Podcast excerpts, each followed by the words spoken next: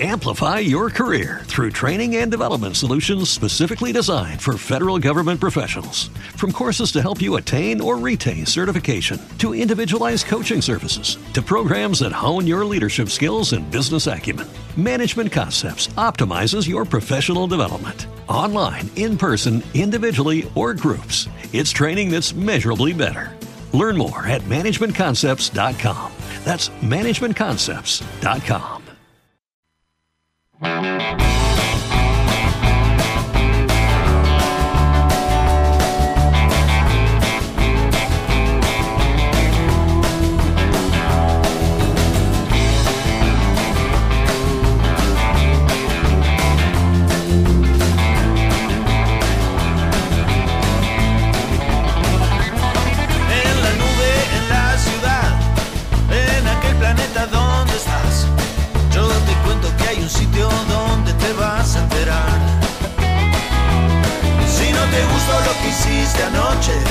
pues que tenés acciones de Mark Sanz.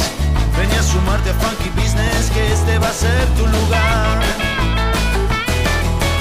Funky, funky, funky, funky business. Funky, funky, funky va a ser tu lugar. Antes que sea demasiado tarde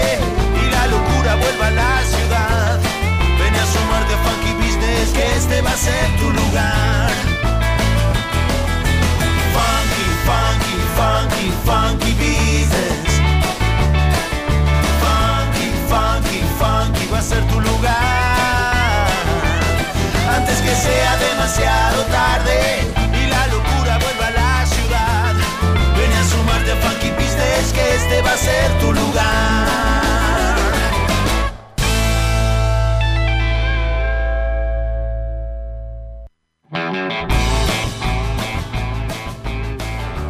Muy buenas tardes, 18.07 minutos. Esto es Funky Business y hasta las 20 horas, seguramente unos minutos más. Hacemos compañía junto a mis queridos amigas y amigos. Aquí Viviana Luz y Karim Martínez. ¿Cómo andan ustedes? Muy buenas tardes. ¿Cómo andan? Se las ve eh, ocupadas, estresadas un poco. Por un lado, tratando de que le vuelva la luz a su casa y por otro lado, tratando de que la información llegue a, a la mesa de trabajo de Karina. ¿Cómo andan? bien, todo bien. Bueno, Acá estamos. eh, Muy bien. entramos en detalle, como ustedes quieran. ¿Qué tiene atrás? ¿Vive un título, un diploma? ¿Tiene ahí un cuadro que ve ahí que es un diploma? No, ¿Qué es un, atrás? es una, es una lámina enmarcada de un cuadro Ah, de, un muy lindo Miró, de Miró. Sí. miró. Sí, sí, sí. Sí, sí, es una, una lámina de Miró eh, muy bonita, sí, que está ahí desde hace mucho tiempo. Y Tal vez algún Cosas. En esa época viajábamos y esas cosas. sí, tal cual, bueno, ¿qué va a ser? Esas que pasaban en Eh, otra época. Claro, son, exacto, son, son de, otras vidas, de otras vidas. Veo. Este, bueno, igual que un- sí. No, no, perdóname, perdóname. No, no, Bien, no, nada, era una acotación medio tonta de que, bueno, es una lámina que también se puede conseguir ¿no? en algún barrio porteño Claro. probablemente en este momento. Pero Así bueno, que tampoco hay que viajar demasiado. Podrías haber dicho Muy sí, la compré en el Museo Miró de Barcelona y esas Ah, cosas me hubiese encantado, sí, pero no. No, no, no, es, es, es una linda lámina que si no es de acá, pero no, no, no, nada. Este, acá Bueno, seguramente ahora se consigue. Estamos atentos a que Denor le devuelva la luz, ¿verdad? ¿O de- ¿Es de Denor o No, es no, es la térmica, es mi edificio. No, están ahora mismo trabajando en el, en el problema, así El que un encargado- ratito va a volver. Sí, sí, ¿El, el encargado sabe de electricidad o no sabe nada? sí, sí, sí, estudia, de hecho, es un, es un Ah, conocedor. bien. Sí, sí. Bien, bien, me alegro. Y Así veo que que Karina sí. todavía está en el conurbano, por lo que vemos en el fondo. ¿No estoy qué? No, Estás no, en el estoy, conurbano. no, estoy en mi casa, ¿eh? esta es mi Ahora casa. está cómoda en su casa. Volvi- Ah, volviste acá. acá, Hace, hace acá, ya va. un mes, hace un mes y pico que volví a casa. O sea, los- el último mes de programa ya lo hice desde acá. Ah, pensé que habías vuelto al conurbano entonces. No, no, no, no. Estoy acá con. Se nota, ¿no? Las pilas de papel. La casa de mi mamá es todo ordenado. La oficina. La oficina. Sí, este es el escritorio que es tipo pilas por todos lados. O sea, va, así estamos. Entiendo. Y usted africano que está ahí, tiene un montón de papelitos en el corcho que tiene a su lado y que, que- que, Claro. bueno, fue acumulando con el correr del tiempo o son cosas actuales? ¿Cómo, cómo, cómo lo maneja? ¿Quiere que le diga la verdad? Dígame. Son Me dos mensajes de hija. Ay, es muy hermoso eso. de distintas épocas. De distintas épocas cuando, nada, de esas, de esas demostraciones de cariño que son escritas a veces, Sí, eh, un día me las puse, o las encontré por ahí, las puse ahí, y, y en vez de poner, las cosas de, de trabajo las tengo en el otro corcho, en este que está acá, digamos, voy a hacer un, un paneo, a ver. eh, dos corchos, ahí uno, Ah, mira, muy otro. bien. Eh, uno, Qué linda uno esa más, idea. Claro, eh, uno es más, eh, ahora le voy a contar la otra parte.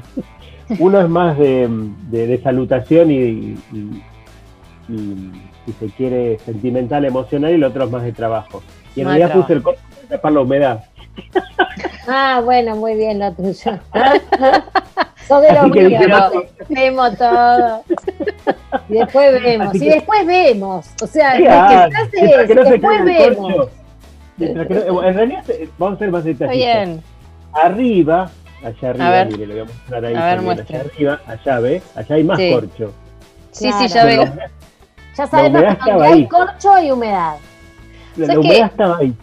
Y entonces Ah. dije, che, y si pongo todo el corcho y listo, compro más láminas y me pongo más corcho. Te parecería a la habitación de Marcel Proust, que es donde describió su, su, su- su novela de 5.000 páginas. Va camino a eso. Él vivía en la habitación de corcho. Este, Claro, podría ser así, pero bueno, no, en realidad hice como una especie de, de interacción con, con, con un viaje emocional y, y laboral por un lado, así que es como una mezcla de las dos cosas. Pero puede sí, poner Swan en su habitación. Me gusta la idea. Swan, voy a Swan y tiene todo corcho y entonces empieza Bueno, a ahora, a partir- encerrado. A partir de que hemos realizado una pequeña mudanza interna, eh, hemos cambiado de habitación con mi hija, eh, tenemos en la habitación más grande, digamos, también corcho. Así que está vacío, está, está como, porque esa habitación era la, la- era la de mi hija y ahora es nuestra. Y, y quedaron dos corchos, entonces no sabemos qué hacer todavía, si poner fotos, estas cosas. Claro, pero bueno. y- pero la habitación que le tocó ahora es más grande o más chiqui, más pequeña para la, Ah, la hija. ah, no, más chica, pero más independiente, porque está en la Ah. parte superior, digamos, en la planta alta, y le quedó como, en, como que le quedó como una exclusividad. Un departamentito le quedó. Exactamente, baja va al baño y es como, a veces baja, cuando tiene hambre baja. Entonces, Es un clásico Cuando- ese.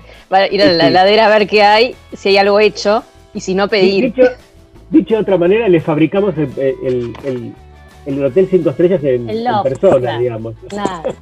Yo se convirtieron en sus proveedores. A la mía le puse incluso cama grande. Cuando yo cambié mi cama, le pasé la mía a ella. Claro, Así y le que, quedó. Claro, ahora la cama, imagínate, ya ni se mueve, ahí tiene todo tirado ahí arriba, ¿no? La computadora, los cuadernos, las cosas donde pinta. tiene- Claro, ya la no hay. cama ya- se Claro. convirtió en un gran escritorio. Pero bueno, no. Qué lindo eso. Muy bien. Sí. Pero bueno, está ahí. Y y yo estoy en el, en el medio, ¿no? Porque mi escritorio está como en la mitad entre la habitación de ella y, y el, y el comedor o la parte de la planta baja, por así decirlo. Así y- que y- estamos como distribuidos los tres. Y abajo Claro, está literalia. Claro. Es que todas las casas se han transformado en una casa empresa. Nosotros tenemos también divisiones para, eh, o sea, hay espacios de ¿Qué coworking. le, qué le tocó a usted? ¿Qué rincón No, le tocó? Yo estoy en, en el que me en el que puedo acomodarme naturalmente. Voy con la tablet en donde me donde estoy en el momento. Claro. O sea, me van echando depende de lo que haya Sí. previsto. No, pero uno- mi espacio de siempre está en un, en un rincón de la cocina donde acomodé todo para, para estar cómoda. Sí. Claro, claro. Suele pasar eso. Suele, Suele pasar. pasar. Sí. Pero es así. exacto. ¿Usted sabe que este año se cumplen 100 años de la radio? ¿Ustedes que son fanáticas de la radio? Sí, Eh, sí, sabíamos. sí, sabíamos, sabíamos y, y- y no le hice nunca un video a pobre No, yo tampoco. Esta Jessica. vez fallé. Todas las otras veces cumplí. desastre. Todas Pero te darás cuenta, cumplí. es la dinámica Claro. de mi vida, o sea, Lo que no pasa es que las otras momento. veces yo estaba, me agarró sí con en la casa, en- la casa de mi mamá donde está mi hermano, que él me fi- él hizo la filmación y todo. En cambio acá, enganchar, encontrarme con mi hija en el mismo horario, en un horario donde haya luz, que ella pueda filmar, que porque yo no me voy a poner a mí misma con la camarita frontal porque ya es cualquiera. Entonces, eh, la verdad que dije, bueno, siempre, siempre cumplí, esta vez no, bueno, una vez puede pasar.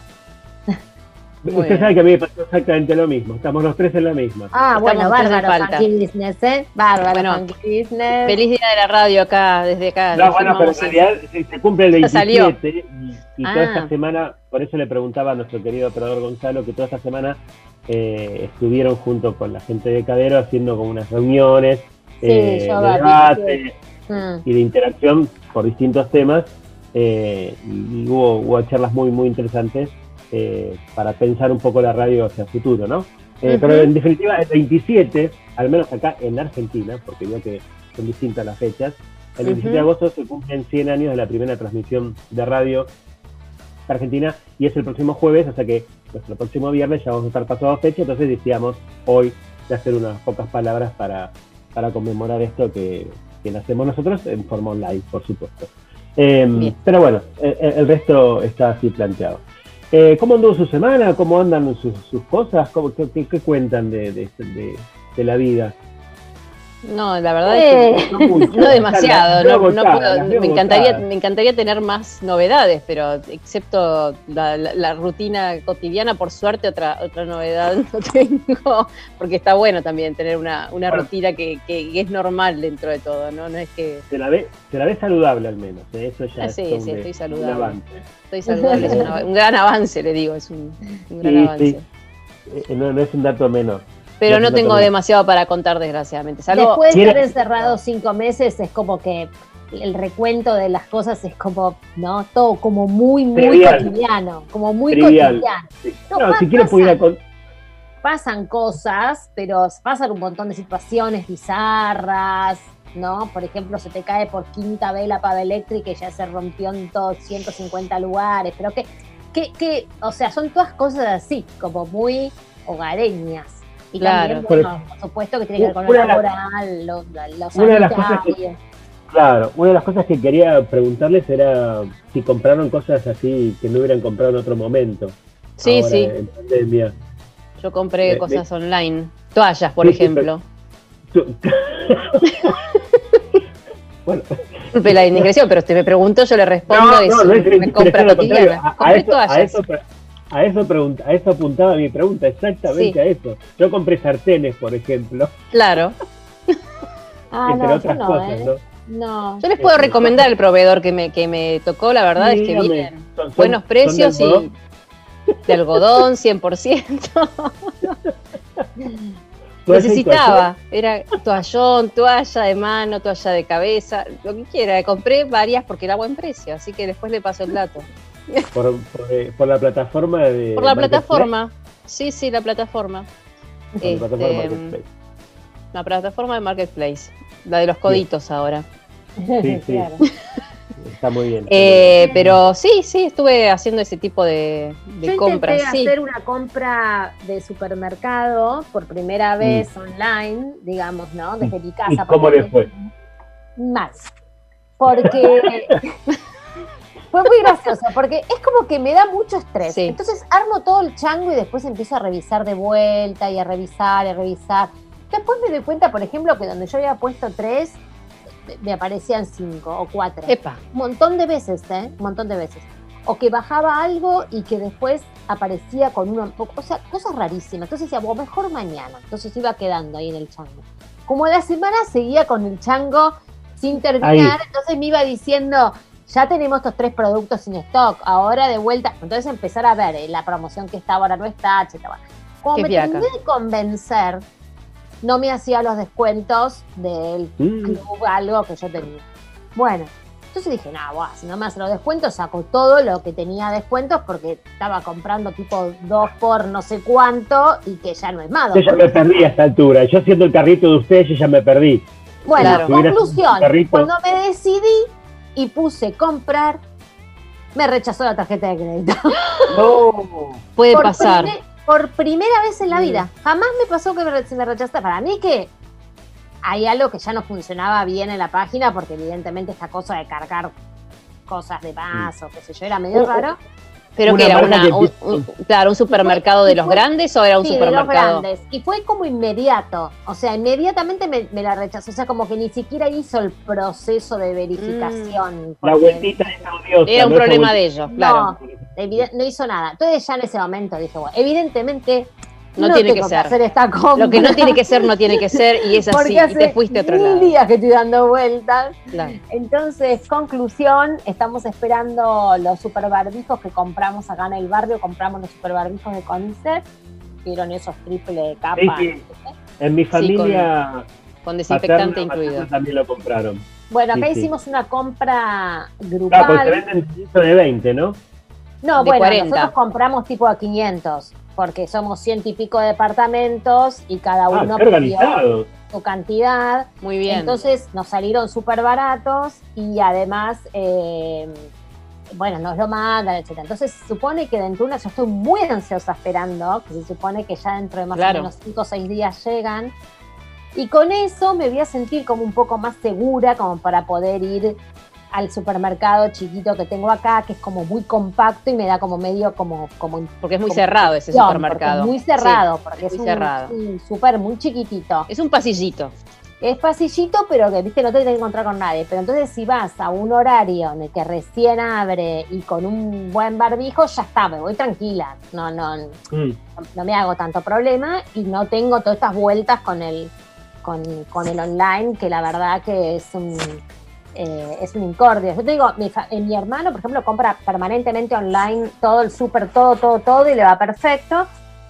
Pero No es tu evidentemente no es mi caso, entonces, bueno, hay que ir con ordenado todo en el lugar donde están las cosas, hacerse la lista así, y ir tirando ti, ti, ti, ti, ti, y a los 15 minutos estar afuera y ya estás. O sea, no, no pasa, no pasa a mayores, me parece. Así Claro, que, no hay que investigar tanto. O decís en el supermercado físico. en el súper Ah. físico, para mí hay que ir con la lista súper ordenada en el orden en donde están las cosas, como para no titubear ni nada, meter todo ahí en tus bolsas, salir tipo tic, tic, tic y chau, listo. Y no comprar un montón, sino salir antes de los 15 minutos para, o intentar salir antes de los 15 minutos para estar lo menos posible dentro de su lugar tan cerrado, ¿no? Porque encima como hace frío, está todo bien Sí. cerrado.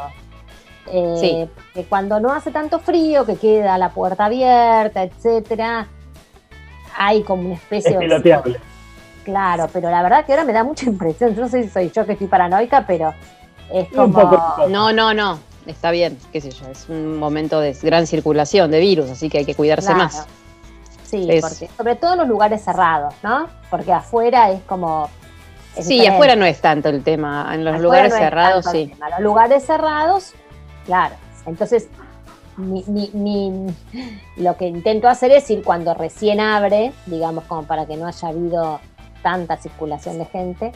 Y eh, así, esta cosa bien expeditiva, ¿no? Ti, ti, ti, ti, ti, meter las 10, 15 cosas que necesitabas adentro. Sobre, sobre todo porque vos ya sabés en qué lugar de la góndola se encuentra cada cosa. Claro, porque es muy chiquito y yo ya conozco dónde están. Son cuatro góndolas, cinco, ponele, ¿entendés? O sea, no, ya Sí, sé sí. dónde está todo. Entonces voy hago el circuito rápido y no, no estás tanto tiempo ahí. Sí, A ver, yo digo eso, todavía no fui, hace como tres meses que no me va Luna y ella, ella se ocupa de comprar dos o tres cosas. Tampoco va mucho al súper, este, pero viviendo del aire, digamos. vivimos medio del aire. Sí pedimos, sí pedimos por Amplify your career through training and development solutions specifically designed for federal government professionals. From courses to help you attain or retain certification, to individualized coaching services, to programs that hone your leadership skills and business acumen, Management Concepts optimizes your professional development. Online, in person, individually, or groups, it's training that's measurably better. Learn more at managementconcepts.com. That's managementconcepts.com. Every day, we rise, challenging ourselves to work for what we believe in. At U.S. Border Patrol, protecting our borders is more than a job, it's a calling.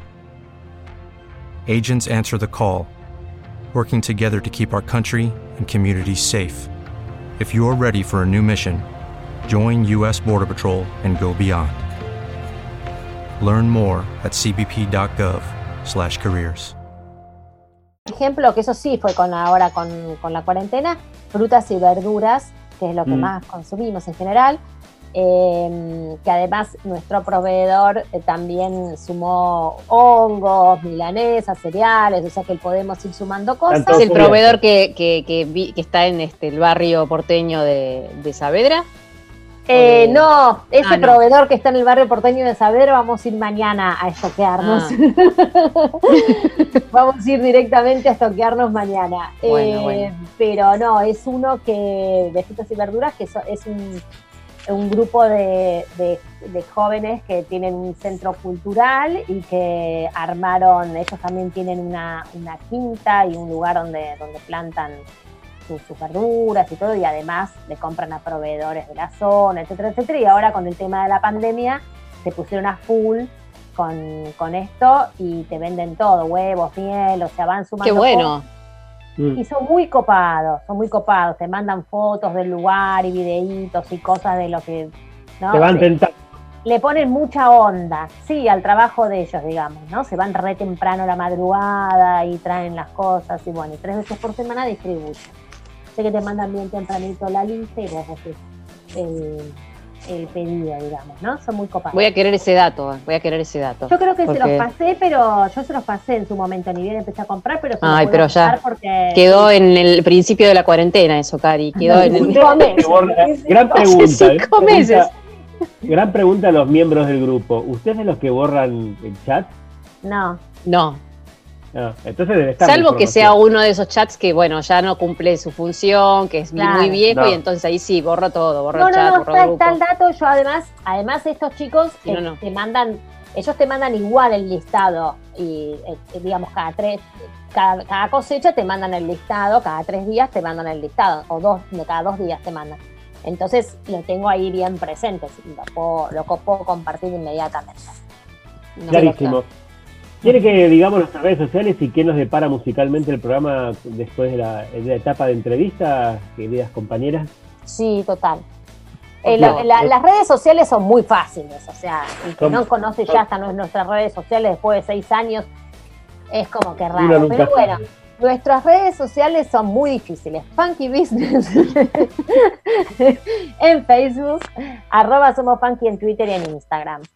Eh, Perfecto. Tenemos un- teníamos un WhatsApp, pero evidentemente por lo está, está Gonzalo ahí atendiendo, ¿eh? Está Gonzalo. Ah, está Gonzalo atendiendo, pero alguno se lo acuerda. Está escrito, Sí, es claro. el 11 264 22042. Ahí está, Ok. o 2642 2042. ahí está, Ok, 2642 2042. Tal cual. Exactamente. Eh, bueno, y en la última etapa del programa hoy tenemos, hemos preparado blues, que es un, un género que no, que habíamos desatendido un poquito, podríamos decirlo, que nunca le habíamos puesto mucho foco y que nos dimos cuenta que podíamos atacarlo tranquilamente porque esta vez, a diferencia de los boleros, como fue la semana pasada, los tres nos sentimos cómodos de elegir temas. Sí, es difícil, difícil ¿eh? seleccionar, claro. Sí, fue. Yo me, me No tuve que poner la un tarde. coto, claro. Me tuve que poner un coto para poder tener un, aunque sea un criterio, pero bueno. Yo lo dejé medio al Todo azar. fuera. O sea, puse los, o- los que se vinieron a la cabeza al toque y después cuando, bueno, quise empezar a sumar, lo dejé medio librado librado al azar, a ver, de los que me aparecen, cuáles, cuáles quiero. Y bueno, y sumé dos más. Está muy bien, está muy bien. Sí, creo que no, no es fácil, eh, claramente, y en alguna perspectiva eh, está tan amplio el mundo, el, el abanico, digamos, tan, tan amplio que, que, bueno, que se los volvía imposible. Pero bueno, la cuestión es que en la Lo última hicimos de del todas programa, maneras, lo hicimos, lo sí, logramos. lo hicimos. Vamos a tener tres playlists de lo que consideramos nosotros los mejores blues.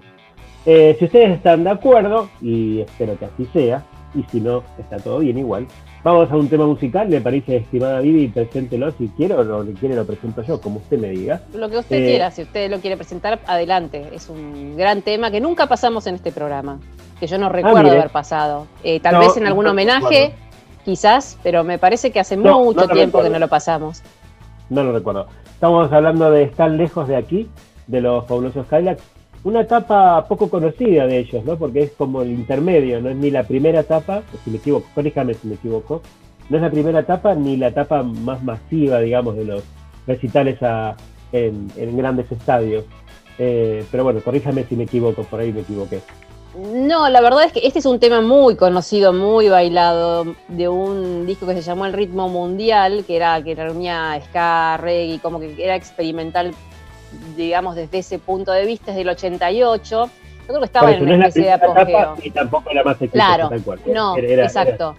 Pero, pero este es uno de esos temas que, fue muy escuchado, que redescubrí porque, bueno, uno cuando va chequeando ¿no? playlist encuentra que temas que, hay veces que no, no tuvo en cuenta. Y decís, ¿cómo puede ser que hace tanto tiempo que no pasemos esto?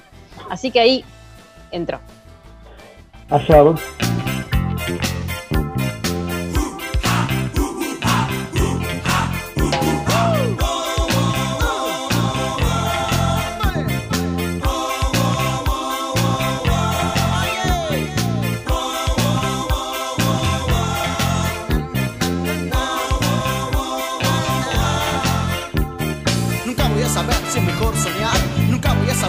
mejor dejar de hacerlo y hacerlo.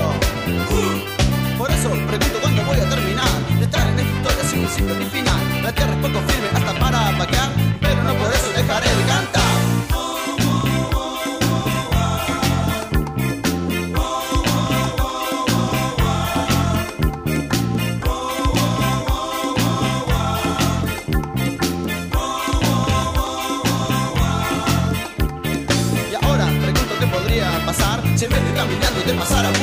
Con auto, comprarte, te llevar a bailar. Todo lo arruinaría mi manera de hablar. Y ahora un pregunto que podría pasar. Si en vez de caminando te pasara a buscar. Con auto, comprarte, te llevar a bailar. Todo lo arruinaría mi manera de hablar. Yo sé que en el fondo tengo miedo Que yo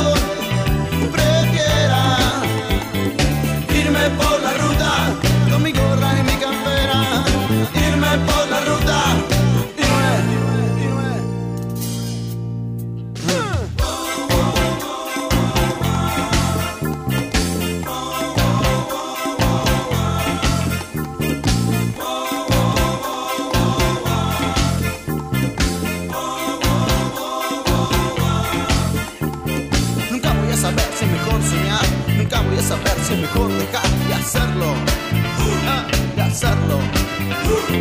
Por eso pregunto cuándo voy a terminar de estar en esta historia sin principio ni final. La tierra es poco firme hasta para variar, pero no por eso dejaré de cantar.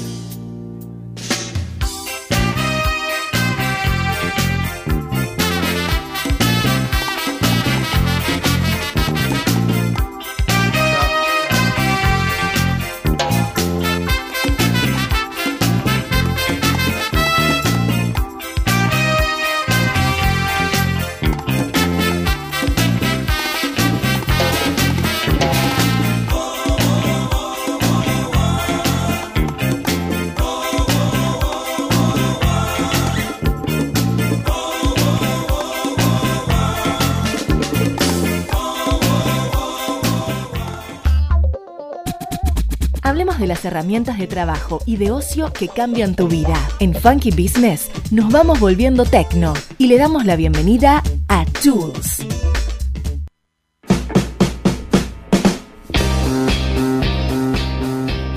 ...18, minutos, cae, la, cae el sol en la tarde porque se ve en los, nuestros zoom de cada uno estamos cerca de una ventana y se ve más luz artificial en algunos casos, en el caso de Casi no pobre porque está con sin luz en su casa, así que vemos cómo se va oscureciendo la pantalla de Cari, de, de eh, lentamente, pero bueno, confiamos en que la arreglen la luz por en estos próximos minutos y que siga aquí conectada con nosotros.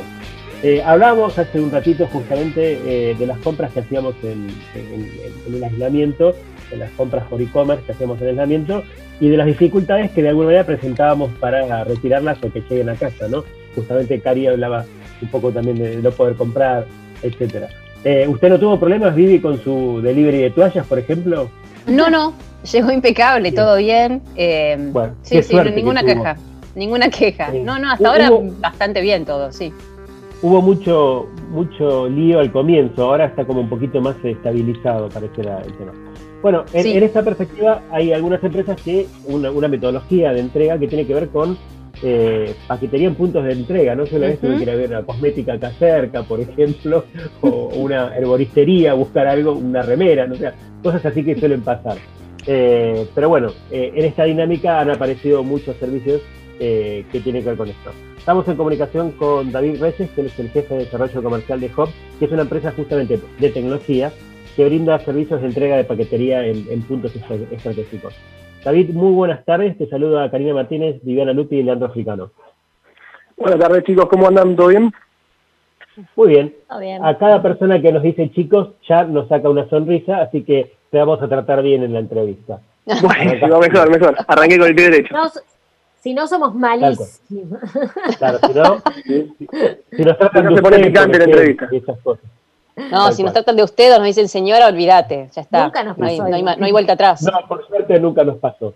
No, no sé si es bueno o malo, ¿no? En definitiva. Bueno, eh, David, contanos un poco qué, qué, evaluación están haciendo ustedes en, en, desde la perspectiva de, del e-commerce, fundamentalmente, eh, en, en, estos tiempos de aislamiento y, y cuál es el, la metodología que ustedes proponen para solucionar este tema de logística. Bueno, como vos eh, eh, muy bien recién, eh, nosotros somos un, negocio que lo hace básicamente con, con, la ayuda de la tecnología y de una aplicación. Eh, entregamos paquetería, eh, cualquier venta que vos hagas por e-commerce o, incluso por algún marketplace como Mercado Libre, lo llevamos a un punto de entrega que en general te acerque de tu casa. ¿no? La idea es que vos puedas comprar y apalancamos un poco en la velocidad, nosotros trabajamos con un método de de cross-docking, esto quiere decir que nosotros no almacenamos los productos, los recibimos de los vendedores, así como los recibimos, los llevamos al punto de entrega donde, donde el comprador. Esto lo que hace es que seamos mucho más rápidos y, además que, evitemos algunos costos que tienen otros correos tradicionales y podemos eh, promover una tarifa eh, diferencial, digamos, ¿no? Entonces, eh, conceptualmente, hablando coloquialmente, digamos, es, en lugar de llegarte a la puerta de tu casa, te llega a la esquina de tu casa o a una o dos cuadras, te llega más rápido y con menos valor. Em, y, con esto que, que vos decías, no nos pasan a buscar, no nos pasan a buscar por el por el que vende, ¿no? Solo por el, o sea, el, vendedor tiene que acercárselos. Están las dos modalidades en realidad. Eh, eso a veces depende del volumen del vendedor, eh, pero en general sí, se puede pasar a buscar o por el depósito del vendedor, o el vendedor también se puede acercar a un punto de nuestra red dejar el paquete ahí y nosotros después lo, recogemos por ese punto y lo entregamos en el punto de, entrega, digamos, que eligió el comprador. Existen las dos modalidades. En general, los puntos de entrega eh, suelen ser lugares donde además el que va a buscar puede comprar algo y eso motiva a que eh, quien recibe el paquete, el local que recibe el paquete, se sienta motivado a, usar su espacio para eso, ¿no? ¿O me equivoco? efectivamente. Además de que obviamente tienen una contraprestación. Nosotros le pagamos por cada paquete que ellos ah, entreguen, ah. digamos, eh, ah, reciben un, Obvio, sí, sí, sí. Es algo, la realidad es que es marginal para un local, o sea, no, no, va, no va a competir contra su rubro principal, principal digamos, contra sus ingresos, contra su rubro principal, pero obviamente cosas como esta, y sobre todo que, la gente tenga que salir a la calle, eh, que por ahí los comercios tienen que estar cerrados o no pueden tener mucha gente al mismo tiempo, los ayuda y, y los ayuda bastante. Y además, como se dice, suma que la persona va y, como son comercios de cercanía, locales que pueden ser, hoy en día fomentamos los locales de rubros eh, efectuados, digamos, esenciales, almacenes, ferreterías, kioscos eh, y demás, para que obviamente pasen por ahí, si tienen que comprar algo más, aprovechen ya la salida de su casa y hagan todo juntos. ¿Y cómo, hace la, cómo hacen los, los comercios para eh, eh, presentarse, digamos, como posibilidad de punto de, retiro? ¿Qué, es lo que tienen que hacer? ¿Cuál es el procedimiento? En nuestro sitio eh, hay un apartado que, se llama quiero ser punto hop, digamos, Hoy hay una red de, unos 500 puntos en total, activos, funcionando, en todo lo que es Capital y GBA. Eh, llegamos hasta, en zona norte hasta Campana, en el oeste hasta Luján y en el sur hasta La Plata. Eh, y ahí pueden dejar sus datos y nuestro equipo de, red de puntos, digamos, se contacta, eh, hace alguna mini evaluación. Nosotros básicamente lo que pedimos es que sean locales de fácil acceso.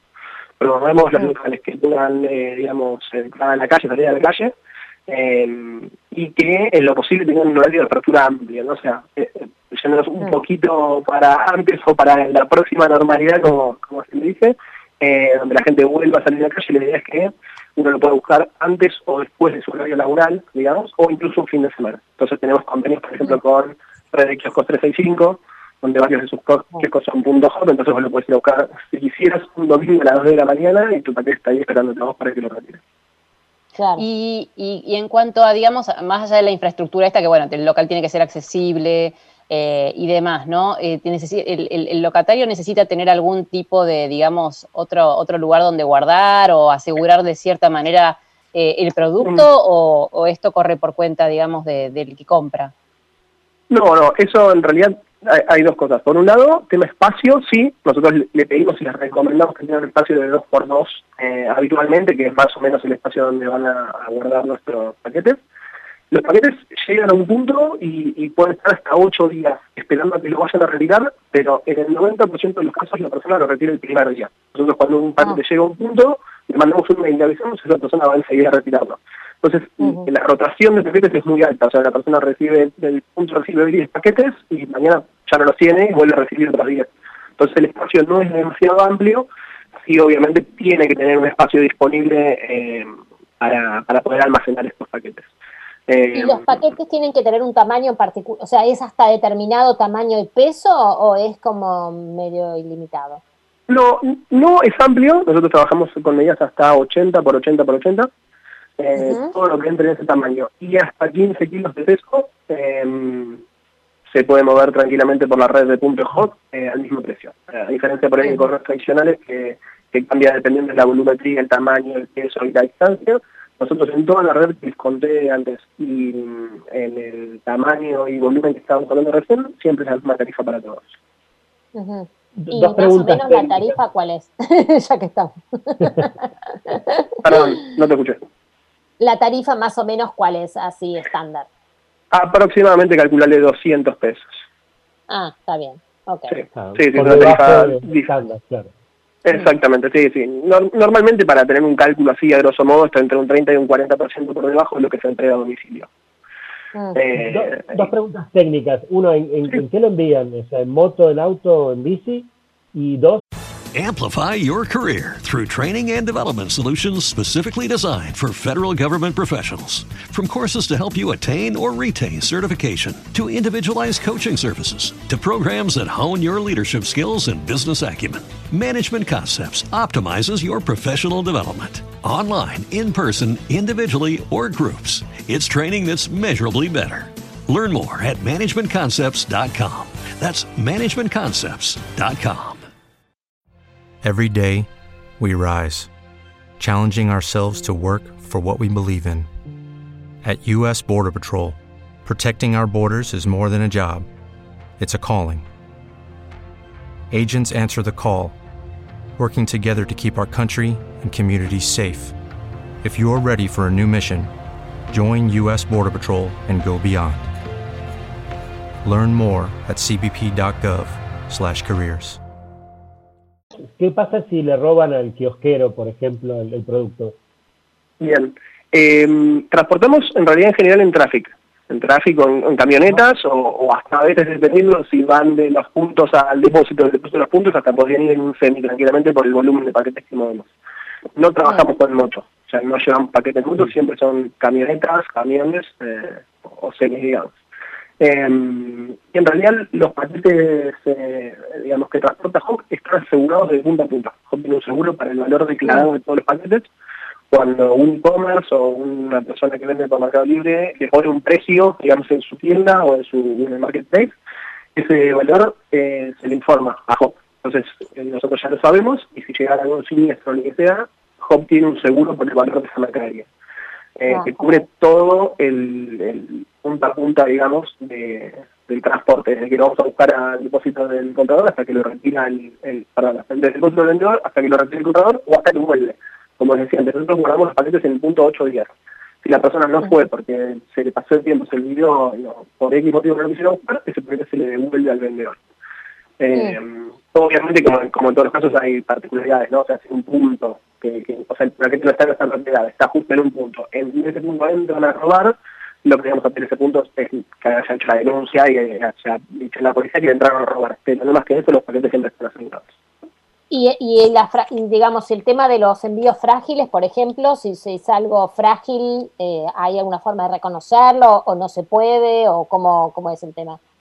No, sí, sí, eso en general, hoy en día te diré que, que la entrega y, el movimiento de paquetería, eh, en, sobre todo en capital y GBA, pero en todo el país en general, está bastante avanzado eh, y, no hay demasiados problemas, o sea, sí tiene que estar, eh, digamos, rotulado, como, como cualquier ah, paquete que uno llega a casa que tenga cinta de frágil o algún cartel que frágil, en general, como siempre, y, y como se mueven muchos paquetes por, por por todos lados, digamos, nosotros lo que recomendamos siempre es que estén bien embalados. Y si uno está poniendo algo de vidrio dentro del paquete, te conviene poner alguno de, de las tantas opciones que tenés, pluribol, eh, de todo, cualquier producto que evite que ese producto adentro se mueva y se pueda llegar a romper, pero eh, no, es un problema habitual. O sea, para nada la fragilidad de los productos hoy es un inconveniente para la logística en Argentina. Claro. Eh, David, déjame hacer una última consulta. Eh, ¿cuánto, cómo, cambió el negocio de ustedes antes y después del 20 de marzo? Eh, la verdad que mucho, mucho. Em, por distintos motivos, en realidad. Si, si querés, te, puedo decir el número marketinero, digamos que es, se quintuplicó. Sí. Eh, ¿Cuánto? Eh, se quintuplicó. Quintuplicó. Se, quintuplicó, sí, se multiplicó por cinco. Eh, básicamente desde, te diré, los primeros meses del año hasta marzo, como decís vos, y a partir de marzo fue evolucionando, no es que de un día para el otro eh, se quintuplicó, pero en los últimos meses del año, eh, de, de, lo que va del año, mejor dicho, pasó eso eh, por, por, múltiples factores. Uno es, obviamente, el, cambio en los hábitos de consumo, eh, que, digamos, los cálculos que hace la industria dicen que creció el e-commerce en tres meses lo que hubiera crecido en cinco años, lo que se esperaba que crezca en cinco años. Es una industria que en los últimos años viene con crecimiento genuino, digamos, año tras año, eh, y en estos últimos meses el tema de que la gente no pueda salir a la calle lo, lo, lo potenció y lo exponenció, digamos. Eh, y además, en particular nosotros también, no digamos que os benefició, pero sí, obviamente, eh, tuvimos un, coletazo de, del, no poder, de la no respuesta, digamos, de los correos tradicionales. Eh, hoy los correos tradicionales, quizás los más grandes, las facturas, todos los conocemos, digamos, tienen o, recibieron este mismo aumento, esta misma multiplicación de paquetes, y, la verdad que fue explosivo para ellos que tienen otro modelo distinto, ellos sí almacenan, tienen otro servicio, entonces eh, tarde temprano, más, más, temprano que tarde alguno que otro, eh, terminó colapsando y con demoras de hasta 20 días hábiles en entregar un paquete. Sí, sí, o eh, cuellos de botella que hacían que, que, terminaran no yendo, digamos, y proponiéndote que vos vayas a buscar al punto de contacto, ¿no? Exactamente, exactamente. Eh, y a nosotros eso, teniendo encima un servicio de 24 horas, la verdad es que nos, nos benefició mucho y, y, al revés, o sea, muchos clientes, muchos vendedores que nos venían a buscar a nosotros, es decir, che, quiero sumar una nueva alternativa, esto de entrar en punto de, retiro es... Hmm. No, no, te escucho, perdón. no, no, no. no se, se, metió, se coló una voz por ahí. ah, no hay problema, no hay problema. Eh, no, te decía esto, que, que directamente los e-commerce, los vendedores nos, nos venían a buscar a nosotros por esto de que los correos están plazados y la oferta de, 24 horas con una tarifa muy competitiva y, y manteniendo el nivel de servicio es obviamente muy tentador.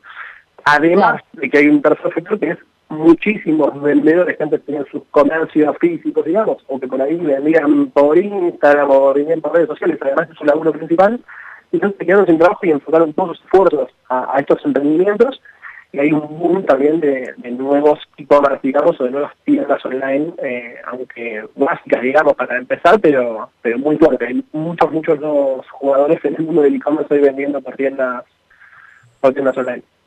Claro, totalmente. Gracias, David, por la comunicación con nosotros. Eh, suerte con, con, el proyecto, que ya es una empresa en este, en este sentido. Buen fin de semana. Muchas gracias a ustedes, chicos. Que tengan un buen fin de semana. Chao, chao. David Reyes, jefe de desarrollo comercial de FOP. Está, está, muy buena la, la, propuesta porque es verdad que, los, que, los, que los repartidores, digamos, habituales o los están colapsadísimos. Yo estoy en un tema ahora justamente por un envío que no podemos localizar y te dicen estas cosas tipo, fuimos dos veces y no encontramos a nadie y es mentira, porque ya no te pueden decir eso porque uno está dentro de la casa todo el santo día. Entonces es como que ahí ya te das cuenta que en realidad esas las, esos son los, los datos que son, no son verdaderos. Este, nos está pasando también ahora con un banco con con, mi mamá, que también es como hacerle entender que en realidad es un bot que te está contestando eso, pero que en realidad no es que realmente fueron a tu casa, sino que ante tantos días de no haber podido mandar, ya te mandan como un mensaje por default diciendo fuimos y no había nadie, ¿viste? Pero lo tendría que cambiar porque en la cuarentena es como muy complicado que te manden un mensaje así, porque decís es imposible. si estoy acá Suerte que no me pasó eso, porque hubiese odiado. A mí, ayer justo cuando vino este, este señor a, entregarme las toallas. Eh, ah, fue reciente la compra. Claro, sí, sí, fue reciente. Eh, el señor, evidentemente, estaba muy apurado porque me tocó el timbre, ¿viste? Cuando llegan a un horario que vos no sabés. Entonces tenés que bajar, claro, como si fueses un rayo con todas las cosas, el barbijo. Yo le pongo todo para bajar. Y, mm. como estaba el encargado abajo, le dejó el paquete a él directamente y se fue. No me esperó. sí, se lo dejó. Claro. Pero, ¿cómo puede ser? Y bueno, nada, este, son cosas que sí, algunas personas, algunos están muy apurados. Imagino que pasa lo mismo. Sí, me estuve, estuve haciendo un poco de lío porque me estuve cambiando de lugar. Igual todavía no llegué a mi destino final. Estoy, estoy haciendo unas paradas intermedias. Por suerte no llegaste a tu destino final. No, bueno, sí, sí, digamos de forma no tan extrema, pero mi destino, digamos, por lo menos en el momento en donde voy a poder estar tranquila sin tanto ruido de fondo, eh, estoy haciendo algunas paradas intermedias hasta poder eh, llegar a, donde tengo que sentarme a trabajar y ahí sí poder hacer el resto del programa eh, sin tanto caos. Pero bueno, nada, tengo luz, eso está bueno. Eso es importante. bueno, ¿quieres presentar el próximo tema? Sí, bueno, es un antojo. La verdad es que es un tema muy largo, dura ocho minutos, no lo vamos a pasar completo, pero es una delicia. Es de Cure, es del año 1990, un álbum de remixes extendidos. Eh, una canción que es preciosa, que tiene clima y que además en esta versión, a diferencia de la normal, es como que se dan el gusto de extender mucho la intro, con lo cual Robert Smith empieza a cantar como en el minuto 4 recién, cuando deberíamos ah, bajar el tema. Pero bueno, vamos a escuchar eh, un instrumental de The que es precioso. Que es precioso, lo podemos ir pisando tal cual, pero lo que tiene de bueno este, digamos, este tema es que justamente tiene tanto detalle ¿no? en, la producción y en los, en los este, elementos, en los instrumentos. Mm. Uy, se nos fue. Ahí lo estamos escuchando. Ahí, está. estamos escuchando, sí. No, no estamos escuchando la cortina. ¿eh? Bueno, eh, nada, es para disfrutar. Este se llama Fascination Street, versión del año 1990. Precioso. ahí va. Vamos ahí va. la prisa. Mientras me voy cambiando de lugar de nuevo.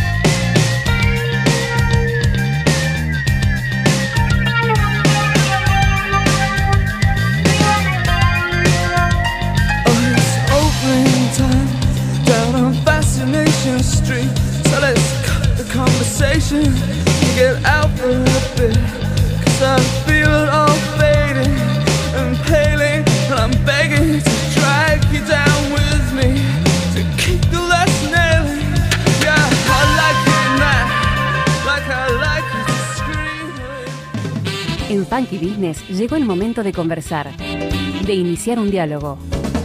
Una buena charla para profundizar ese tema que nos interesa.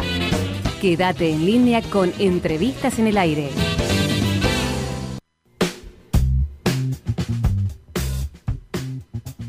...18.55 minutos, esto es Funky Business hasta las 20, pasadas las 20 seguramente, porque hoy tenemos una tarde de blues que nos espera aquí. Eh, les hacemos compañía en Radio Trend Topic. Y empieza, podríamos decirlo como lo definimos en la, en la reunión de preproducción, como la etapa, mm, si se quiere, más... Eh, eh, Fumante. Espuma, sí, sí, bastante gourmet, podríamos decirlo, porque nos vamos a, vamos a hablar de, temas que, nos gusta para disfrutar el fin de semana y para eh, distenderse un poco. Usted sabe que eh, ha probado seguramente la cerveza Patagonia, ustedes, ¿no? En algún momento. Sí, sí, claro. cerveza del grupo eh, del grupo de cervecería Quilmes, que es artesanal y que se desarrolla justamente eh, en, el sur. Más precisamente en Bariloche, más precisamente cerca de Bariloche. Bueno, la cuestión es que eh, frente a esta situación de aislamiento, el consumo no pudo, digamos, la producción no pudo ser distribuida y decidieron fabricar un nuevo eh, producto que es un gin. Lo que no entendemos, los que, no los que sabemos poco de bebidas alcohólicas, es cómo y por qué decidieron hacer esto o cómo fue la metodología. Así que lo mejor es eh, informarnos un poco. Estamos en comunicación con Julieta de Laurentiis, que es gerenta de marca de cerveza Patagonia. Julieta, muy buenas tardes. Vivi Lupi, Karina Martínez y Leandro Fricado te saludan.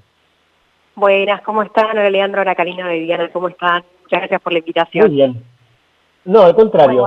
Bueno, sacarnos de la, de la duda de cómo surgió esta idea, más allá de que entiendo que también fue una oportunidad de, de negocio, ¿no? Pero ¿cómo, ¿cómo surgió la idea? ¿Cómo se debatió internamente la posibilidad de toda la producción de cebada y, lúpulo que tenían, de transformarla en un gin?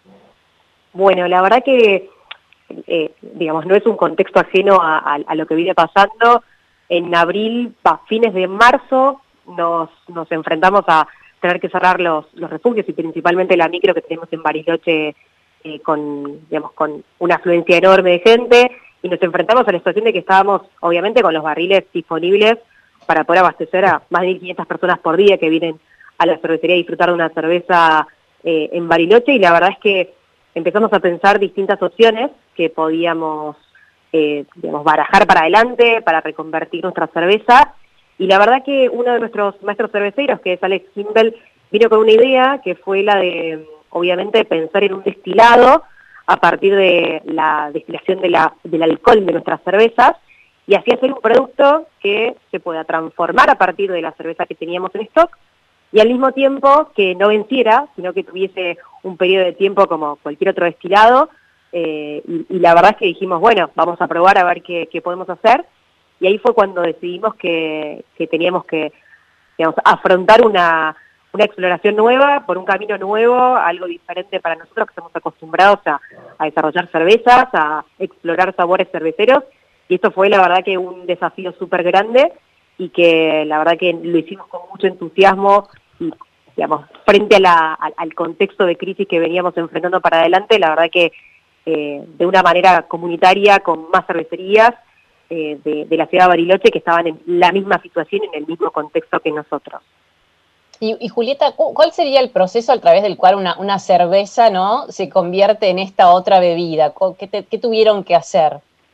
Bueno, te cuento un poco porque mm, esto parte como de, la, base de entender que eh, hay que separar los alcoholes de las cervezas y dejar, digamos, los alcoholes buenos de eso y separarlos. Y eso lo hicimos a través del el equipo de Restinga, que fue la destilería artesanal que está situada en, en, Mar del Plata, que la verdad que nos acompañó en absolutamente todo el proceso. Eh, no soy la más conocedora, pero sí les cuento un poco cómo fue el proceso. Lo primero es extraer el porcentaje de alcohol que tiene cada uno de los estilos cerveceros que elegimos. Amplify your career through training and development solutions specifically designed for federal government professionals. From courses to help you attain or retain certification, to individualized coaching services, to programs that hone your leadership skills and business acumen, Management Concepts optimizes your professional development. Online, in person, individually, or groups, it's training that's measurably better. Learn more at managementconcepts.com. That's managementconcepts.com. What if you could have a career where the opportunities are as vast as our nation, where it's not about mission statements, but a shared mission? At U.S. Customs and Border Protection, we go beyond to protect more than borders from ship to shore, air to ground. Cities to local communities, CBP agents and officers are keeping people safe. Join U.S. Customs and Border Protection and go beyond for something far greater than yourself. Learn more at cbp.gov/careers.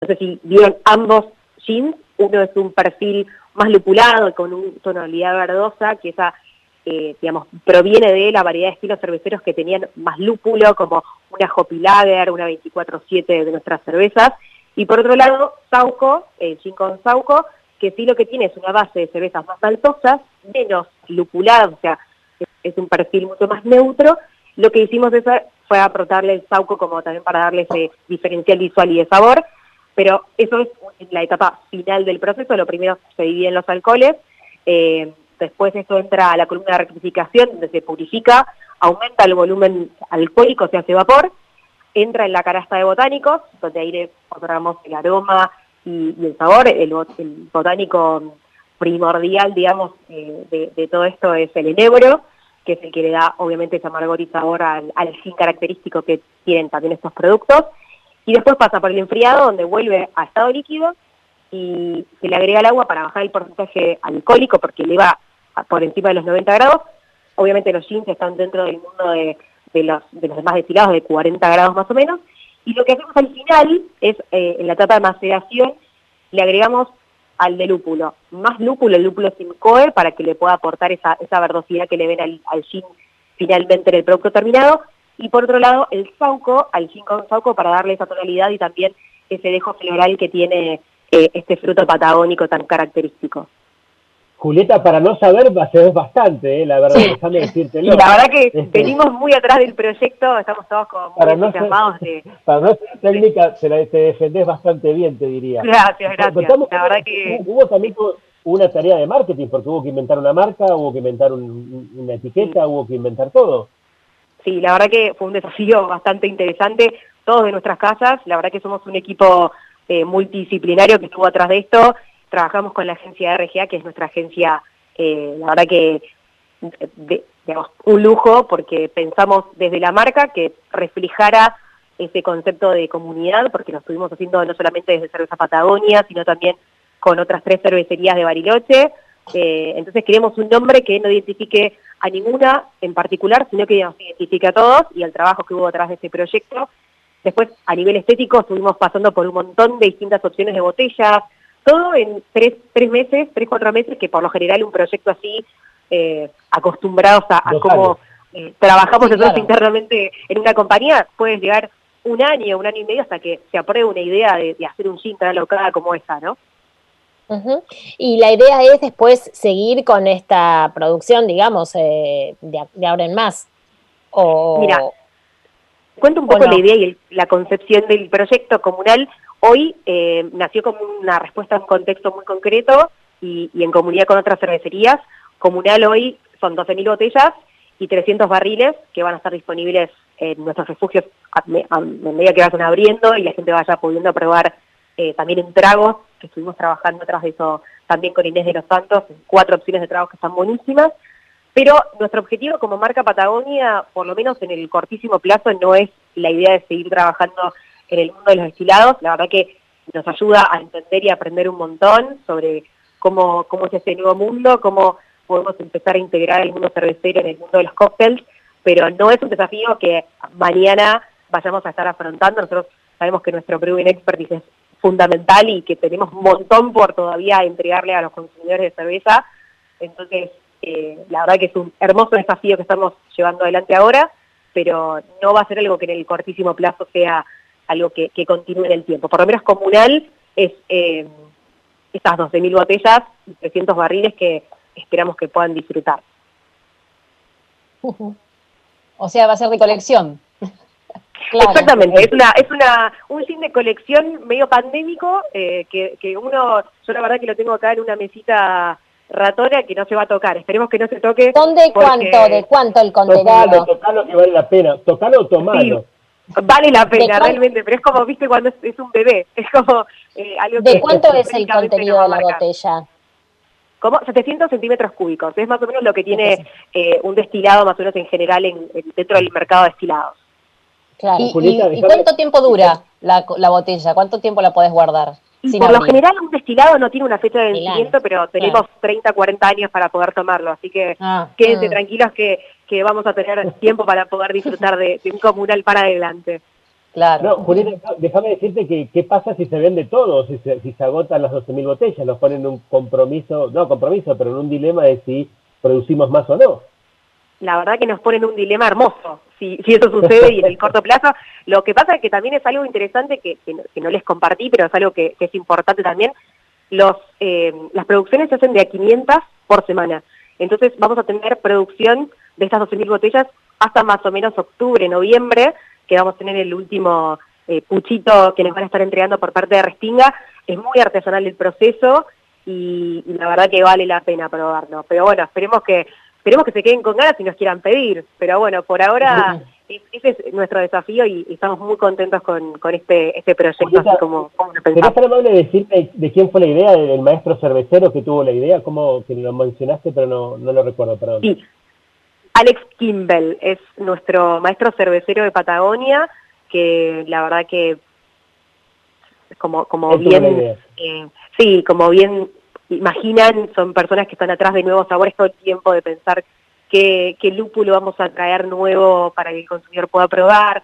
Entonces, la verdad que acá fue realmente un desafío eh, de negocio, un desafío eh, de exploración de sabores y también al contexto, ¿no? Hacerle frente a ese contexto tan particular que estábamos viviendo desde Patagonia.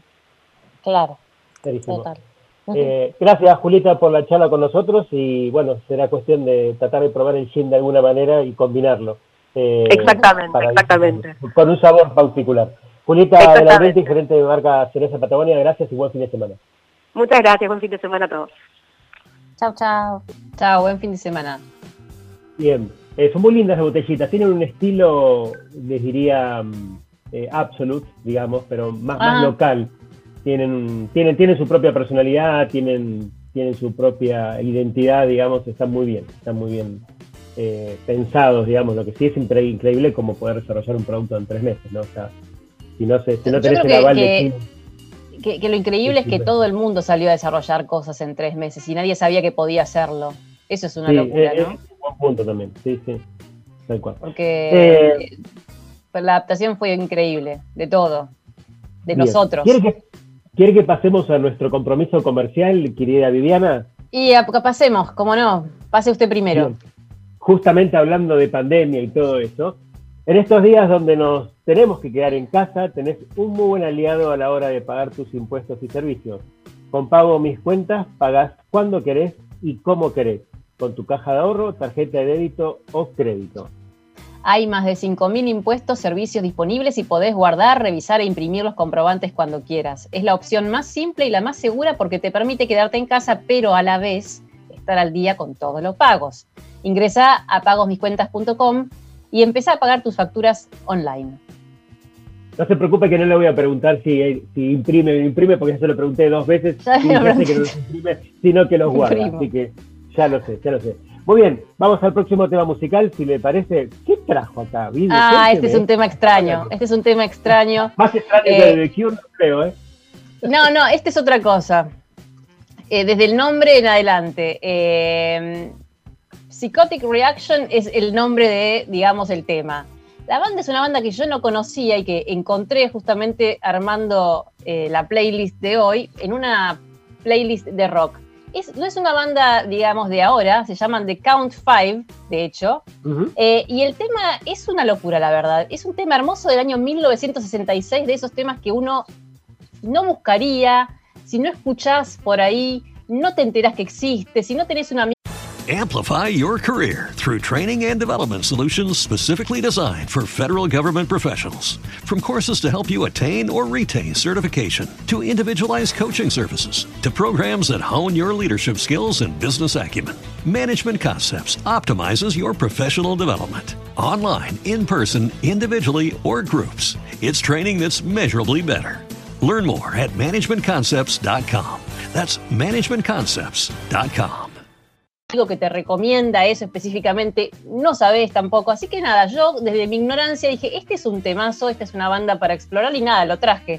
Porque ya que estamos, Bien, es como la puerta de entrada al próximo, al, al bloque final. Este, antes, obviamente, tenemos otra entrevista, pero ya vamos anticipando algo de lo que vamos a, de los ritmos que vamos a escuchar. Ahí van. Vamos. Entonces, las Count Five.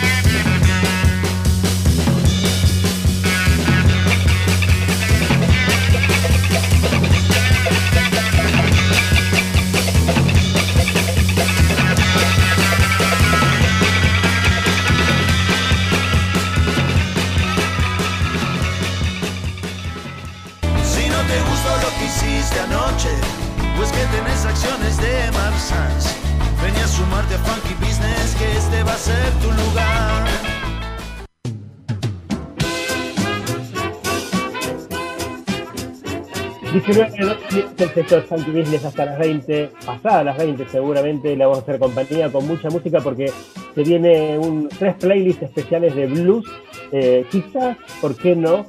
Ideales para acompañar eh, la, Una noche de la viernes. una noche de viernes y la especialidad de lo que trabaja eh, el invitado que tenemos ahora para charlar. Ah, sí, sí, totalmente, totalmente. Eh, porque en definitiva el blues es como una compañía, ¿no? Es como una música que acompaña siempre un, quizás un tono melancólico y triste, se podría decir. De hecho, surge así. Pero bueno, eh, un poco el, el- el análisis que estamos haciendo últimamente tiene que ver con las reconversiones y las transformaciones que muchos eh, locales, servicios y productos están haciendo en este momento de aislamiento. Eh, y la idea era conversar también quienes con con, con, quienes están al frente de un local que se caracterizan específicamente por reunir y aglutinar gente. Sobre todo locales gastronómicos, que son que es uno de los sectores que fue más afectado por la pandemia, obviamente todos sabemos, los locales tuvieron que cerrar para los, con sus mesas, digamos, para ofrecer a los clientes y avanzar en nuevos modelos que permitieran poder seguir adelante con el negocio. Estamos en comunicación con Juan Caorsi, quien es el dueño de la Malbequería, eh, un local muy, muy particular, que es joven, eh, pero que se ha impuesto en, cuanto a estilo y producto. Juan, muy buenas tardes, noches a esta altura casi. Eh, Viviana Lupi, Karina Martínez y Leandro Fricado te saludan. Buenas noches, chicos, ¿cómo están? Un gusto estar participando acá del programa. ¿Cómo andan? Muy bien, siempre le decimos lo mismo. Si nos dicen chicos, son bien atendidos aquí entre nosotros y, la, entrevista será mucho más fácil. Bueno, contanos, Juan, ¿cómo, cómo estás atravesando este momento? Bueno, un momento muy duro que nos toca, que nos toca atravesar, por supuesto, a nosotros, a todos los colegas. Eh, bueno, como ahí están diciendo bien ustedes, una, una, una etapa de, transformación, de adaptación, de reinvención, como queramos llamarlo. Eh, nosotros, bueno, empezamos como, como muchos de nuestros colegas a, desarrollar el delivery, que es la única opción que nos quedó allá por fines de marzo. Y, bueno, ya hoy no, puedo creer que hayan pasado seis meses ya de, ese momento. Y, y, nada, contentos por un lado, bueno, preocupados por, por toda la situación, por todo como se vino dando y, y con cierta incertidumbre todavía, aunque por ahí menos que antes, pero bueno, contentos porque el, el, formato de delivery empezó a funcionar de a poquito y la verdad que está, está creciendo día a día.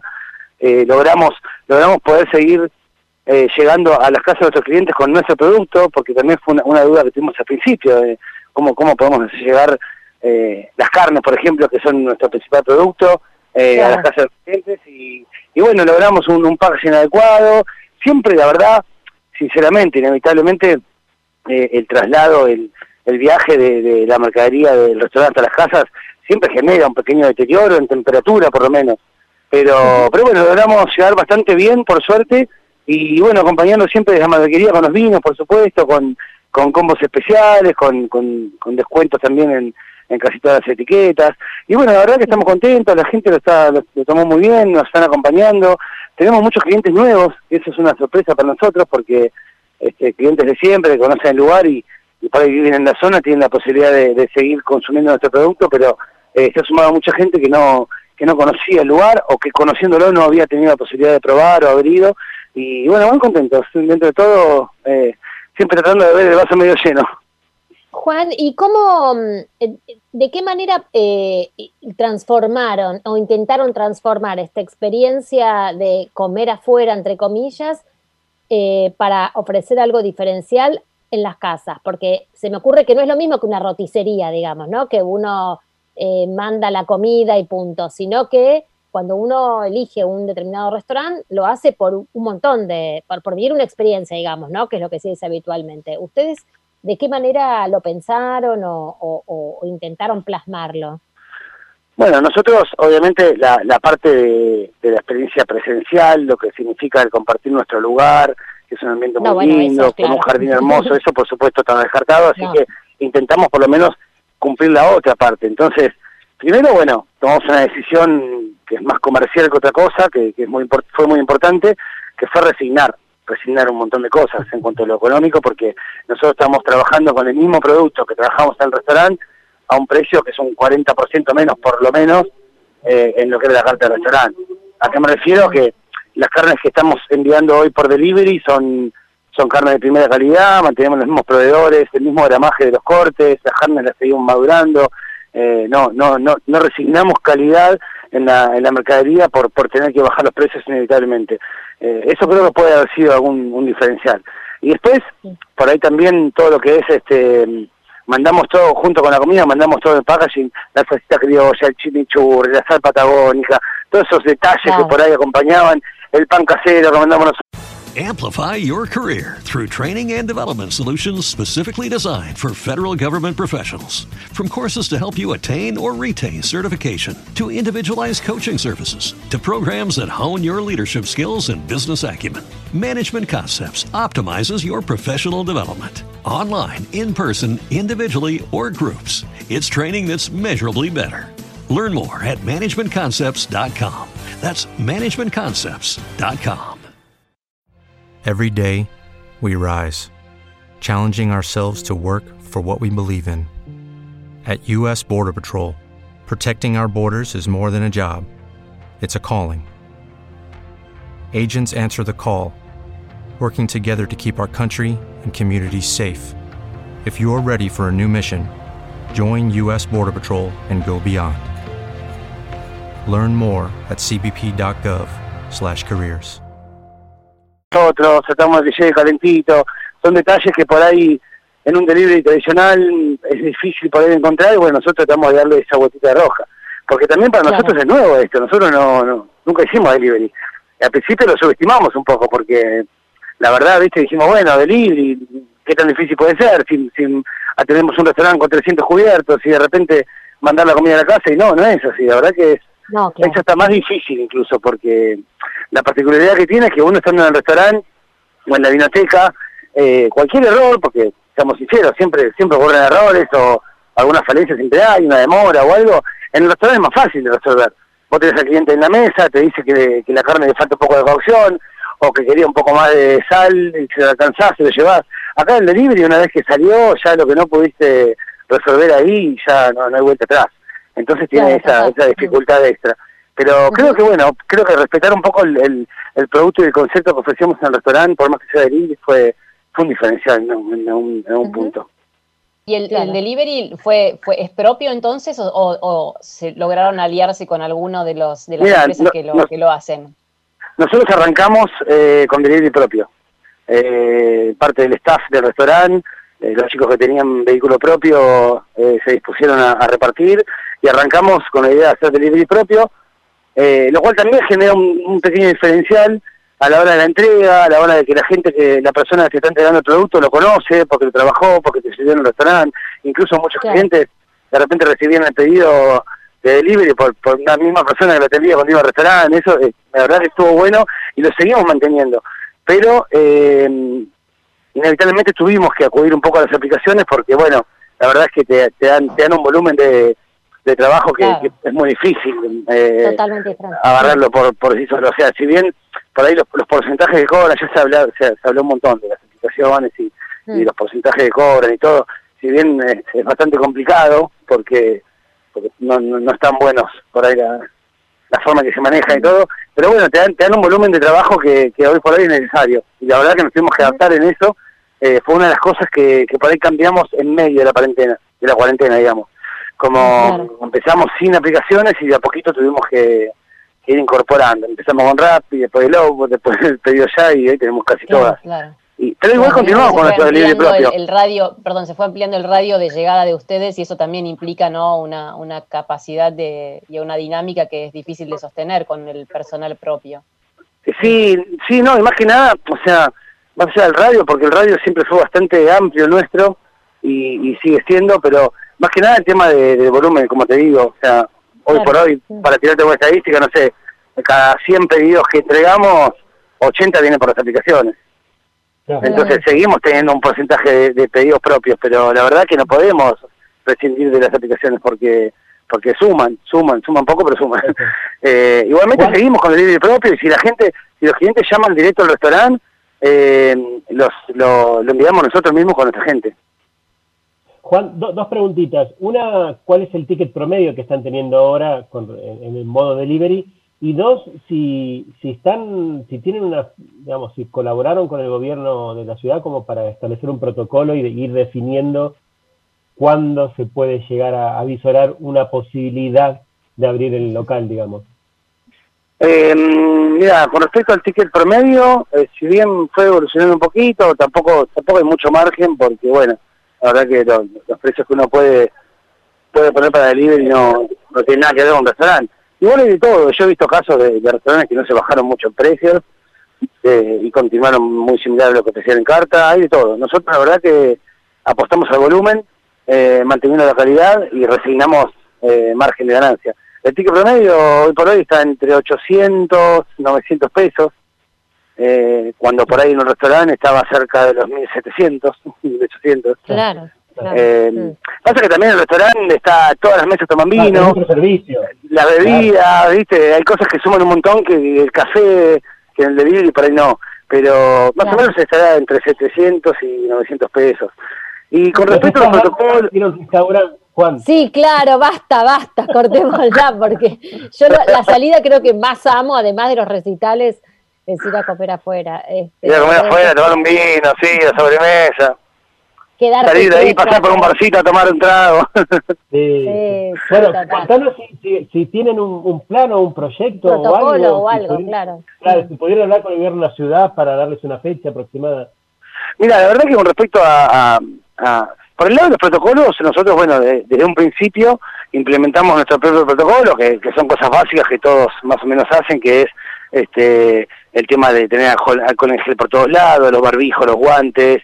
eh, Ya hay protocolos de, de seguridad que siempre se vienen implementando en el restaurante, porque yo, por ejemplo, nosotros el dispensa de alcohol en gel ya lo teníamos antes de la pandemia por, por todos los salones, eh, lo que sí incorporamos es el barbijo, los guantes, cosas por ahí antes no, eh, las alfombras sanitizantes a la entrada y salida del local, eh, ya tenemos también el, el termómetro mm, tipo láser para, para tomar la, la temperatura a los a los empleados hoy por hoy y en un futuro cuando se pueda reabrir a los clientes. Eh, y después estamos a la espera de, de protocolos oficiales que me han llegado, algunas versiones, algunas cuestiones que, que voy imaginando que, que van a hacer falta, voy preparando, pero todavía algo oficial oficial no hay.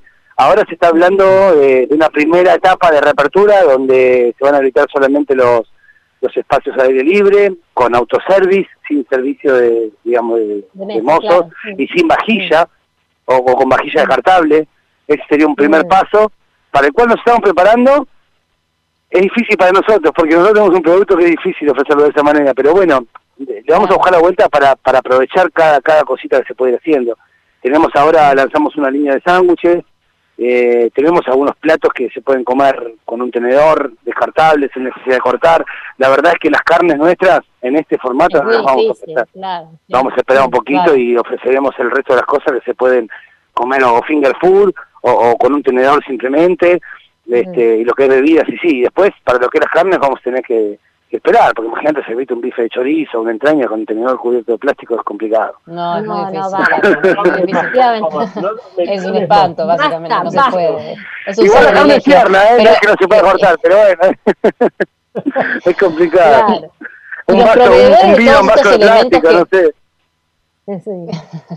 Los proveedores de estos elementos que son los que les van a hacer falta, no todo lo que tiene que ver con vajilla por ahí descartable, no tan, eh, digamos, fea o tan este común o, O básica, Existen digamos. en Argentina, claro, existen, hay, hay gente que, que está trabajando como para empezar a, a proveer en grandes volúmenes a la industria. Sí, sí, siempre hubo y ahora más que nunca.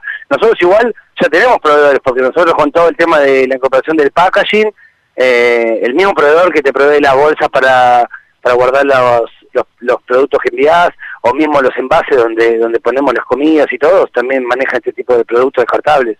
Eh, no, eh, eso no, no es problema de conseguir a alguien que te provea, sino que el tema es adaptarlo al, al producto que vos tenés. Nosotros igual, por ejemplo, claro. con el vino, con el vino estuvimos pensando eh, ante la imposibilidad de- de usar vajilla renovable, digamos. Por ejemplo, no sé, el vino es algo importante también porque eh, por más que un cliente quiera no que le sirva más a podés- plástico, Cada no se sí. lleve su propia copa, su copa para Bueno, el vaso. Pero esa es una, ¿eh? Ojo, esa es una que Sí. puede ser, esa es una opción. O la otra es también este, ofrecer la copa, venderle la copa al cliente a un precio de costo, no ganarle ni un peso, eh, que el cliente Claro. se la lleve. Esa es otra también. Claro. Eh, bueno, pero bueno. tratar de evitar el, el plástico para el vino. Eh, bueno, estamos viendo igual. Vi también como que hace unos meses se viene hablando de la reapertura, que se sigue estirando, que no, que hasta acá sí, hasta acá no. Yo la verdad que trato de tratamos de mejorar día a día lo que estamos pudiendo hacer, este, ir preparándonos lo más posible a lo que viene, pero no, no adelantarnos, porque Claro. de repente por ahí te, te preparás para, para un montón de cosas y decís, bueno, el lunes que viene se abren las veredas. Y te preparás, comprás todo y de repente el lunes no, lo vamos a estirar 15 días más. Entonces, Claro, viste, como claro. que sí, vamos tomando ciertas precauciones, averiguando algunas cosas, pero hasta que no esté el, el ok oficial, viste, Definido. seguimos con, con Mm. lo que estamos pudiendo hacer. ¿Y vos crees que después de que volvamos en algún momento, como sea, de a poquitito, a la experiencia más habitual y la más placentera, que es toda la experiencia completa, igual van a mantener eh, este eh, servicio de delivery, digamos, más diferencial? ¿Vos crees sin que ninguna sí, duda, o- sin ninguna duda, no tengo dudas. En, el- en nuestro caso no tengo dudas, porque la verdad es que eh, a esta altura creció de una manera que a nosotros nos genera, la verdad, un ingreso que es, este, es muy importante.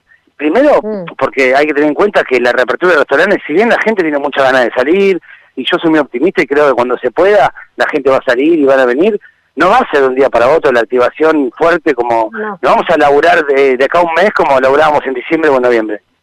Va a ser paulatino el crecimiento, entonces primero van a habitar la vereda, nosotros tenemos un patio muy lindo que por ahí nos puede ayudar también, pero viste, los turistas, nosotros trabajamos mucho con turistas también que no van a venir hasta dentro de un año, un año y pico, entonces tenemos que también pensar en, en acompañar el, el resurgimiento del restaurante con esto. Y después también pensarlo como una unidad de negocio diferente. Nosotros ahora estamos Claro. organizando la logística de la mudanza, estamos estamos mudando el delivery a, a un local que tenemos acá a la vuelta del restaurante, como para ya liberar el restaurante y ir preparándolo con todos los protocolos para cuando podamos este, abrir, y lo vamos a trabajar de, de dos lugares distintos, independientes, con el mismo producto, eh, para ahí algunas cosas de restaurante en delivery no y viceversa, pero en general el mismo producto, pero de lugares independientes. De un lado el delivery y de otro restaurante. Sí, sí, Eh, sí, el delivery yo creo que vino para quedarse. Claro, antes de esto no, no se, no se les había ocurrido, eh, digamos, poner tanta energía en el, en el Apostar delivery, tanto ¿no? a eso, claro. Claro, y ahora No, se para nada. una opción. No, de hecho, eh, la, la opción de delivery siempre estuvo y, y hasta hemos charlado y todo, pero nunca estuvimos ni cerca de, de implementarla. Eh, ahora que la implementamos, al principio lo tomamos como algo totalmente transitorio, pero bueno, te hablo de cuando pensamos que la pandemia iba a durar, eh, que la cuarentena iba a durar un mes, un mes y medio, dos meses. Después ha avanzado el tiempo y ya hoy por hoy nos estamos pudiendo sostener gracias al delivery. Eh, le, le- le- le dimos un valor, le estamos dando un valor y que, que no, no pensamos darle para nada. En eso sí hubo un cambio brusco, porque la verdad es que, Sí. eh, por supuesto, yo que larga el restaurante... Sí, sí. Perdón, además hay que pensar que este cambio que estamos viviendo todos después de seis meses de vivir otro tipo de experiencias, eh, yo eh, soy de las que creen que algún tipo de, de consecuencia, digamos, por decirlo de alguna manera, va a quedar también en las preferencias de los consumidores. Por lo tanto, va a haber algunos que van a preferir volver a, a- a la vieja usanza, digamos, de disfrutar el lugar, que sería mi caso, por ejemplo. Y, pero también se presenta esta nueva opción de, por ejemplo, invitar amigos a tu casa y hacer una cena en tu casa con comida.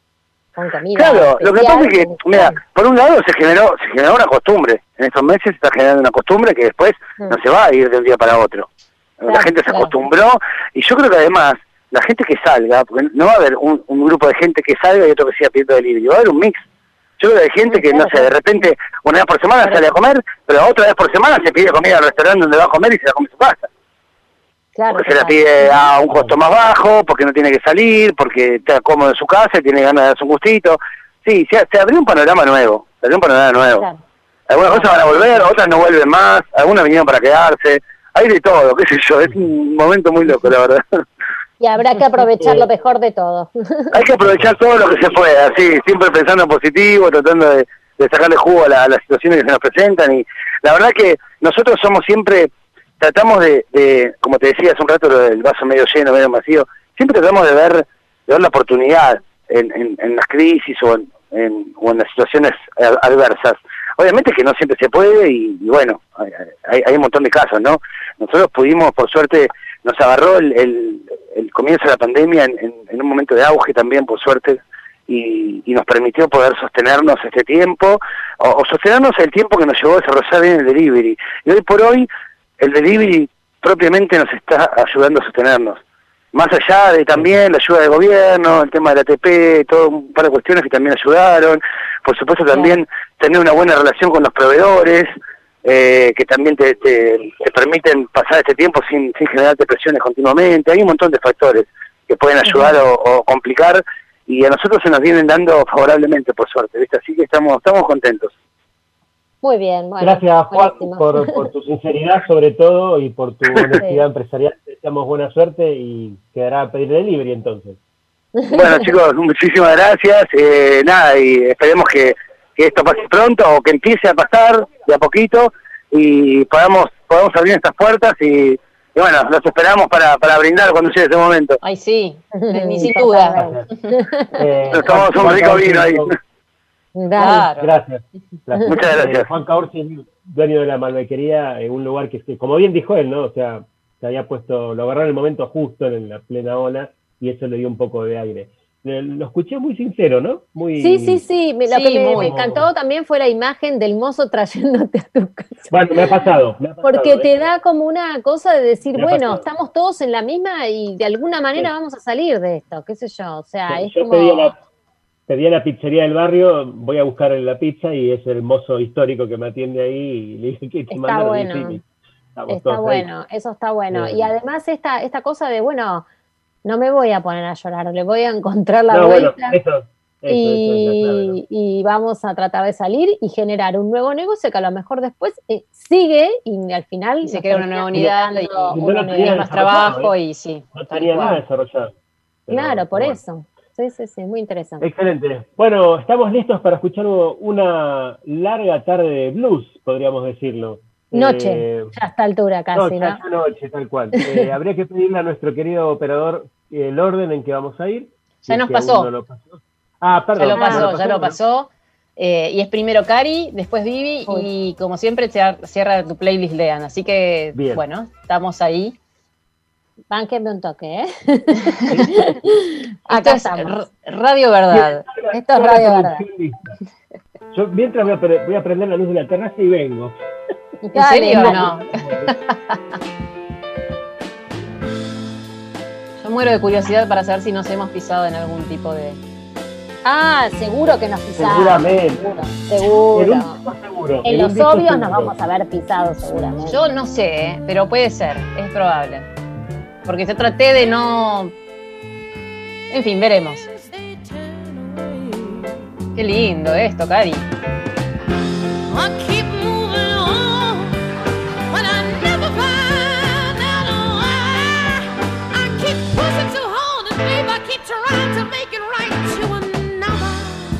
Lonely day.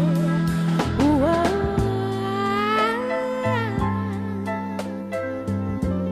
Hermoso tema. Bueno, acá lo tenemos a Janis Joplin, obviamente, inconfundible con esa voz eh, desgarrada y desgarradora. Muy de blues, muy, muy. Este tema no lo conocía, así que va, a ir a mi playlist. Well, I'm 25 years old now. ¿Cómo se llama Cali? El tema se llama Cosmic Blues. Es del, del álbum I Got Them on My eh, Cosmic Blues Again, Mama, un poquito largo.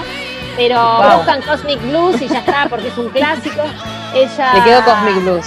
Sí, fue el primer álbum que ella sacó luego de dejar eh, Big Brothers and the Holding Company.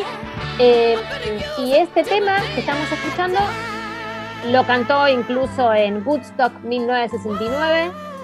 Un temazo. Precioso. Eh, ideal su voz para el blues, eh, que como el nombre lo indica, es el género del, del desgarra, del des- Amplify your career through training and development solutions specifically designed for federal government professionals. From courses to help you attain or retain certification, to individualized coaching services, to programs that hone your leadership skills and business acumen, Management Concepts optimizes your professional development. Online, in person, individually, or groups, it's training that's measurably better. Learn more at managementconcepts.com. That's managementconcepts.com. Every day, we rise, challenging ourselves to work for what we believe in. At U.S. Border Patrol, protecting our borders is more than a job, it's a calling. Agents answer the call, working together to keep our country and communities safe. If you're ready for a new mission, join U.S. Border Patrol and go beyond. Learn more at cbp.gov/careers. garro. De la tristeza, ¿no? Bien del. Bueno, Sí, tengo, el- de la tengo la, congoja, de el, Sí. sí, el dolor, todo es. sí. También la reflexión, ¿no? Es como un- muy profundo. Sí, todo lo que- sí, después, obviamente, tenemos un montón de versiones. Hay blues muchísimo más este, de folgorio, digamos, por decirlo de alguna manera. Este, una cosa es cómo se originó y de dónde tomó el nombre, y después cómo fue su evolución, ¿no? Obviamente. No es que todos los temas de blues son desgarradores. Obviamente que con la voz de Johnny Mitchell, eh, de Johnny Mitchell, de Janis Joplin, eh, todo eh, toma como un, un tinte así eh, tremendo. Eh, de todas maneras, el blues no siempre eh, genera. Eh, Esta era como una primera apreciación que quería compartir a partir justamente de, de- de la lección que hiciste, Cari. Me da la sensación de que es un género que si no es buena voz o una voz particular, no sé si buena, si no es una voz particular, mm, no calza. Eh, no todos pueden cantar blues, digamos. Y tenés que tener como una cadencia y un, no sé, un alguito particular, ¿no? Algo particular, sí. Mm. Pero bueno, lo podés aprender. Claro. Claro, es como, es como el tango, creo, ¿no? Es ahí hay como que hay cantantes de tango que cantan tango de una forma eh, muy clásica y hay otros cantantes de tango que vos decís, "Ese- esa persona es el tango. Ahí, ahí, así hay Mm. personas que son el blues. Vos decís, esta persona Claro, es claro. blues, ¿no? Claro, totalmente, totalmente. Bueno, para mí Janis Joplin eh, en, en sus temas de, de blues es el blues, ¿no? Tiene como esa, te trae inevitablemente a- al género. Bueno, la siguiente, a ver. A ver.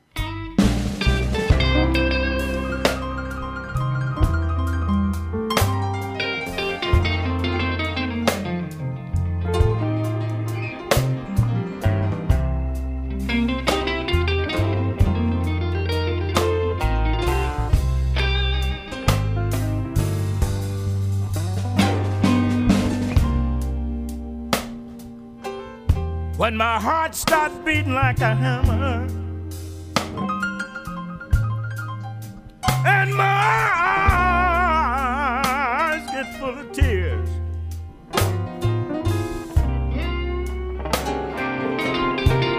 Bueno, este es un temón, obviamente, de B.B. King, em, que se llama When My Heart Beats Like a Hammer y en el que este, también está Eric Clapton, en realidad es un, es un álbum de él, ¿no? Em, Los tres los hemos elegido, me parece. los dos lo dijimos. Me da la sensación de que sí. Ah, bueno, este es un álbum Es que... un clásico. Un clásico. No, no, no tan viejo aparte, desde la última No, etapa, no, digamos. es- sí, sí, sí, es de, de- de hace, no sé, 20 años o algo así. Este, Eh, sí, y es una es- que tenían. sí, es un, es un es un disco para escuchar íntegro y reescucharlo porque hay distintas participaciones, digamos, ¿no? Que es, es increíble. Pero bueno, B.B. King es como el exponente también, ¿no? Del blues y, y, por supuesto eh, no podía dejar de estar. Él y Lucille. También y, eh, y bueno, y, y- y Eric Clapton, ¿no? Obviamente. Sí. No, no digo, su guitarra Lucille, que le Ah, no, no, no. Ay, no, no, no, no, no te escuchaba encima del, de la voz de B.B. King. Bueno, el que sigue, a ver. Acá nos vamos más a un, algo más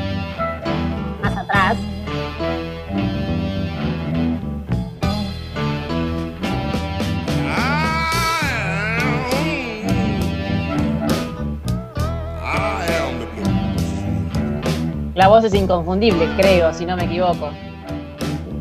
También Muddy tengo un tema de él. Muddy Claro. Waters, tal cual. Muddy Waters es. Un clásico también. No, no, no. Mi, mi playlist está un par, está bastante, es bastante clásica. Mejor porque Eh, la mía no lo es, pero bueno, está Ah, bien. Igual tengo un par que no son tan clásicos, pero bueno. Eh, bueno, leyendo sobre, sobre eh, Moody Waters, el, el nombre real de este blusero eh, eh, considerado el padre de- de- del blues de Chicago, ¿no?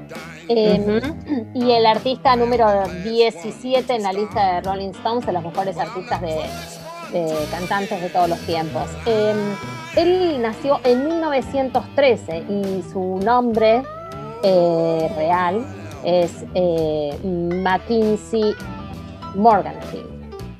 Tiene un nombre que le aportaba demasiado al blues y por eso se lo cambió. Ah, o sea, bueno, claro. claro, tenga esa musicalidad. El álbum es After the Rain.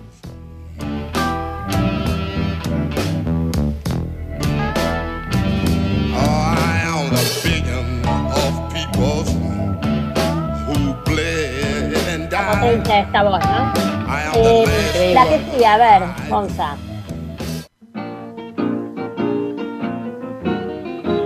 Más atrás nos vamos todavía. Se nota en el sonido de la grabación. Sí, Se va yendo cada vez más.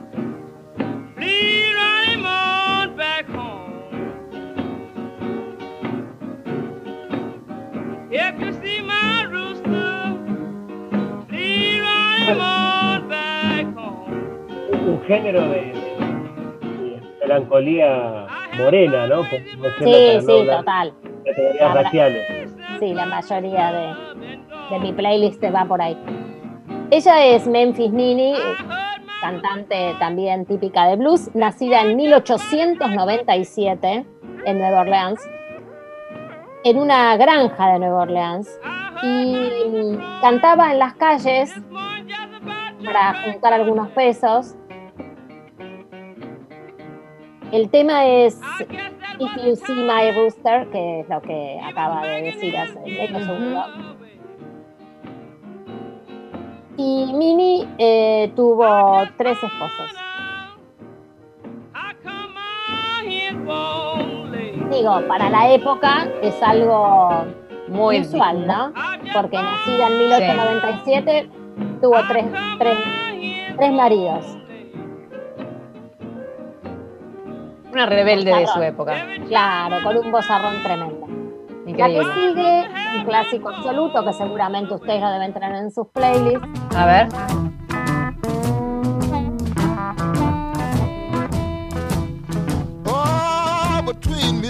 Morning. No la tengo, no. No, no, no. me. Sí, voy, a aprovechar, voy a aprovechar e- este mini mini silencio para co- comentarles que eh, cómo surgió el- el- la, la propuesta de, de pro- de escuchar blues. Eh, nosotros en la reunión de producción nos intercambiamos a ver con qué género vamos la semana que viene y se me ocurrió blues porque mm, empezamos a ver eh, una serie en HBO que se llama Lovecraft Country eh, que hace como una especie de, de planteo, de reinterpretación de muchos de los personajes en las historias de Lovecraft. eh, Y hay mucha música negra, blusera década del 50. Claro. Así que dije, va por Bueno, y acá. hay, hay uno de los temas, que va a ser el último, si no me equivoco, sí. Este, Ah, ya termina. que cuenta, no, no, no, eh, que, que viene después de, de dos más, eh, que también tiene que ver con algo que hablamos en la semana. El, este es eh, John Lee Hooker, es este, un, un emblemático, histórico eh, del blues. Sí. Eh, y es otro caso que tiene una historia familiar eh, atípica para la época, porque él nació en 1912, eh, con, tuvo seis hermanos y cuatro hermanas, o sea, eran 11 en hermanos, pero en 1928 sus padres se separaron, o sea, es una de esas cosas que a mí me parecen este, raras, ¿no? Porque hay que tomar la decisión en, en 1928 de separarte con 10 hijos. Eh, 10 hijos. 11 hijos, perdón, 11 hijos. Y bueno, eh, ya cuando se separaron, los hijos eran casi todos eh, ya grandes y él se quedó eh, con la madre eh, cuidándola, digamos, es el que se quedó como a cargo de la madre, aunque era relativamente chico, porque tenía die- 16 años, 17 años, y su madre después se casó con, con un músico local que se llamaba William Moore y fue quien le enseñó a tocar la, la guitarra. eh, y bueno, y así fue que él incursionó, digamos, también en el, en el mundo de la música. Interesante. Ujú.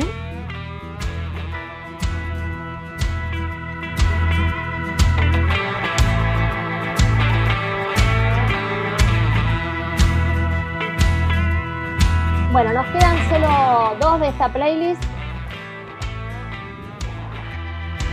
Una es una cantante nacional que ustedes saben que me gusta mucho. A ver si coincidimos en esa porque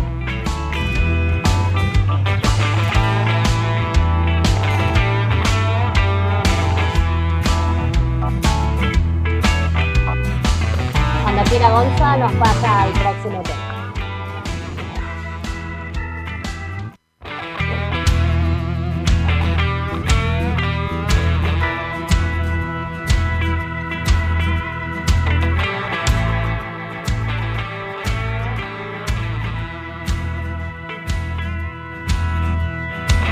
Gonza, si estás por ahí. Perdón, Cari, este es el tema que estamos escuchando, es el otro. Es muy parecido al anterior, pero es otro tema. ¿Estás seguro? Sí. Es debajo. Empieza y pinta. Aba- Ah, Es debajo de Guaribay. debajo del Guaribay, Sí. que es de Celeste Carballo. Ah, pero yo antes te pasé otra versión, porque la versión que yo tengo no es esta. Bueno, no importa. Vamos. Y a las 7 de la mañana, todos los vecinos se levantan. No, no, pero yo tenía la, la versión que yo tengo en mi casa, digamos. Evidentemente bajé Ah. una versión que no era la que. la que vos reconoces me habitualmente, confundió. claro. Claro, me confundió. Ay. Pero a Celeste también la tengo, sí, Celeste es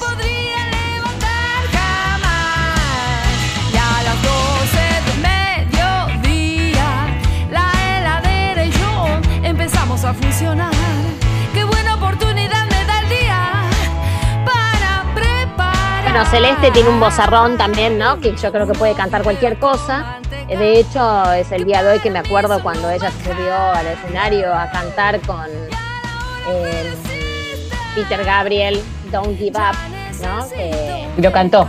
y lo Es cantó que la canción, claro. a morir, se caía al estadio después de, de su participación, que fue excepcional. Porque Sinead O'Connor no vino, ¿se acuerdan esa, esa historia en su momento? No me acordaba de eso, ¿no? Y- y- y se subió ella al escenario y cantó, es, es impresionante. Eh, qué bueno, Gonza, que haya quedado esta en esta, en esta versión pegada a la anterior, porque parecía a propósito. No, es que cuando cambió el tema no se notaba que había cambiado. No se notaba, por eso Era la misma base. Encima, encima yo lo Bárbaro. escucho como medio, medio entrecortado a veces, entonces no me estaba dando mucho cuenta y, y lo en inglés. Y bueno, y el último, que es- este es el que yo les cuento que tiene que ver, es un, este seguro no lo tienen, eh, A ver. tiene que ver con lo que hablamos esta semana. Contame, ¿qué, qué? Dale. Y ahora espera que empiece a cantar y ahí te vas a dar cuenta.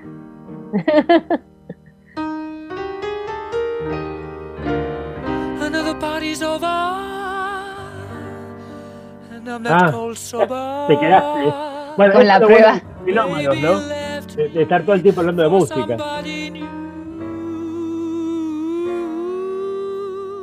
Por supuesto que escuché todos los discos de Queen de punta a la otra todo el fin de semana. To forget about it. Wanna be intoxicated with that special brew. So come and get me. Let me get in that sinking feeling that says my heart Este es un temazo Obviamente es Queen. de 1977 de Queen del álbum News of the World, Noticias del Mundo.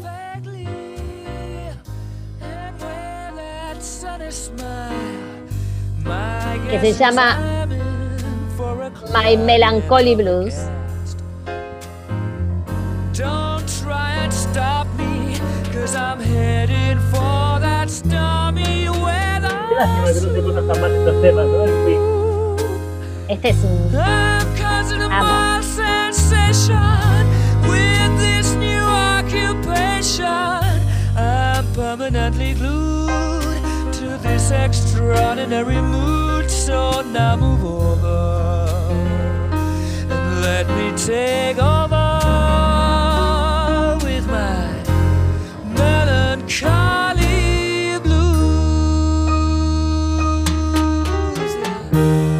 Bueno, con este cerramos la playlist, que espero no se haya pisado mucho con las de ustedes. No, Muy nada. bien, muy bien. Nada porque Muy bien, genial. Eh, así que dale, avanzamos entonces con la de Vivi. ahí vamos. La mía es bastante particular. Muy bien, vamos. Boogie?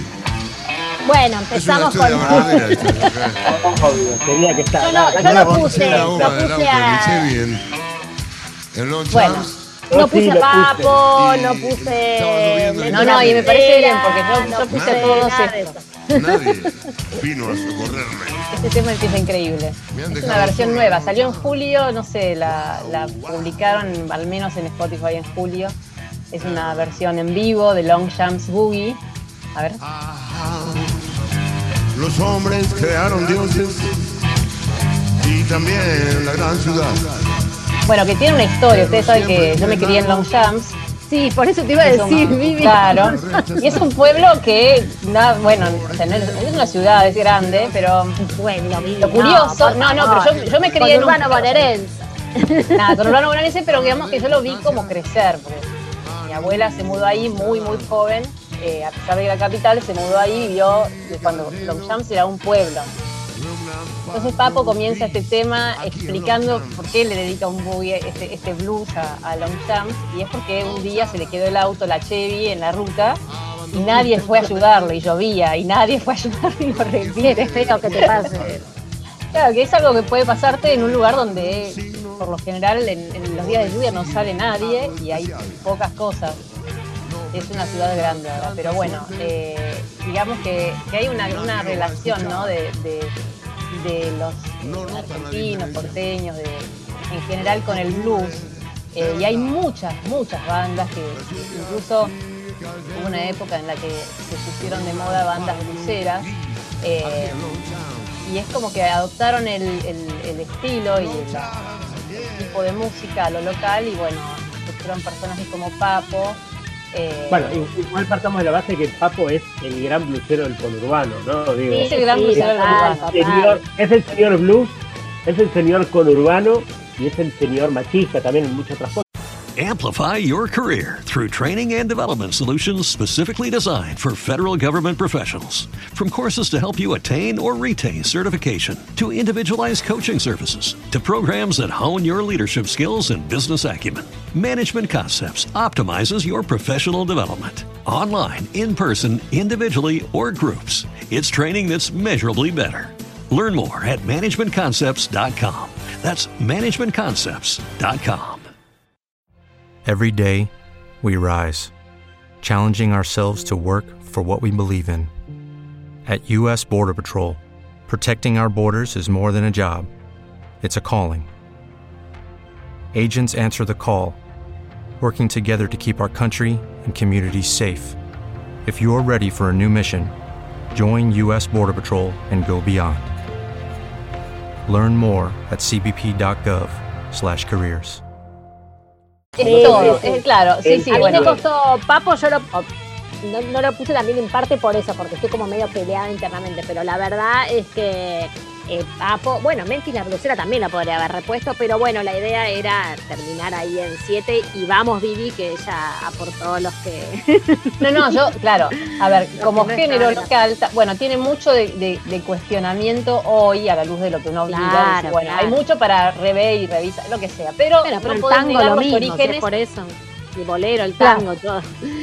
La música El latina. famoso tema si separamos al artista de su obra, ¿no? Eh, la Bueno, historia pero hay es que separar. distinto, porque una cosa es la letra este, que el artista en Mm. sí, digamos, o sea. Bueno, en este Eh, caso esta letra es absolutamente inocua No, porque esta habla de es su inocua. experiencia en los jazz. y habla, también tiene, bueno, tiene otros tantos temas que hablan de barrios, este, del matadero. Esta tranquilamente me podría haber pasado a mí. Eso Claro, no sabes lo que me pasó, clásico, claro, tal cual. Exacto, bueno, el próximo, hablando de...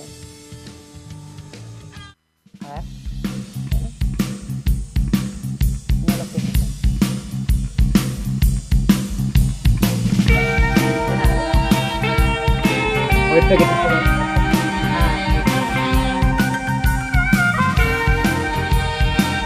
Bueno, mi recorrido va a ser por bandas locales. Esta es la Mississippi Blues Band.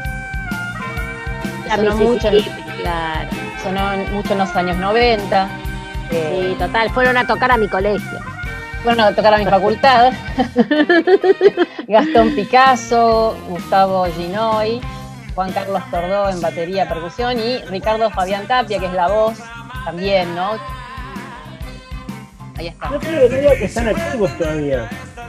Están activos, sí. Yo no, la verdad que no, no los sigo. Yo perdí un poco el rastro de toda esta movida hace unos años, pero porque justamente la estaba muy relacionada con los años de facultad y es como que ahí en ese momento se escuchaba muchísimo. Pero bueno, después un poco dejé de escucharlos y de seguirlos.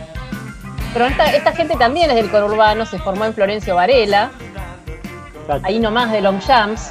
eh, Estamos en zona sur. Estamos en zona, sur. Estamos en zona sur. eh, pero bueno, esta banda se popularizó muchísimo. eh, llegó a dar conciertos en, en- en Sudamérica, fue a Paraguay, a Colombia, Uruguay, Brasil. e incluso participó en festivales en España. Así que, que trascendieron bastante. Eh, este, elegí todos temas que tenían además eh, para esta playlist eh, la palabra blues en su, en su título. En su título. Ah, muy bien. Así que antes escuchábamos el Long Jumps Boogie, bueno, que no tenía blues, pero, pero perdonen, este es, Buenos, eh, este es Buenos Aires Blues. Bueno, pero tenía boogie. Tenía boogie, claro, una especie de pariente. Eh, y este es el Buenos Aires Blues. El próximo, a ver.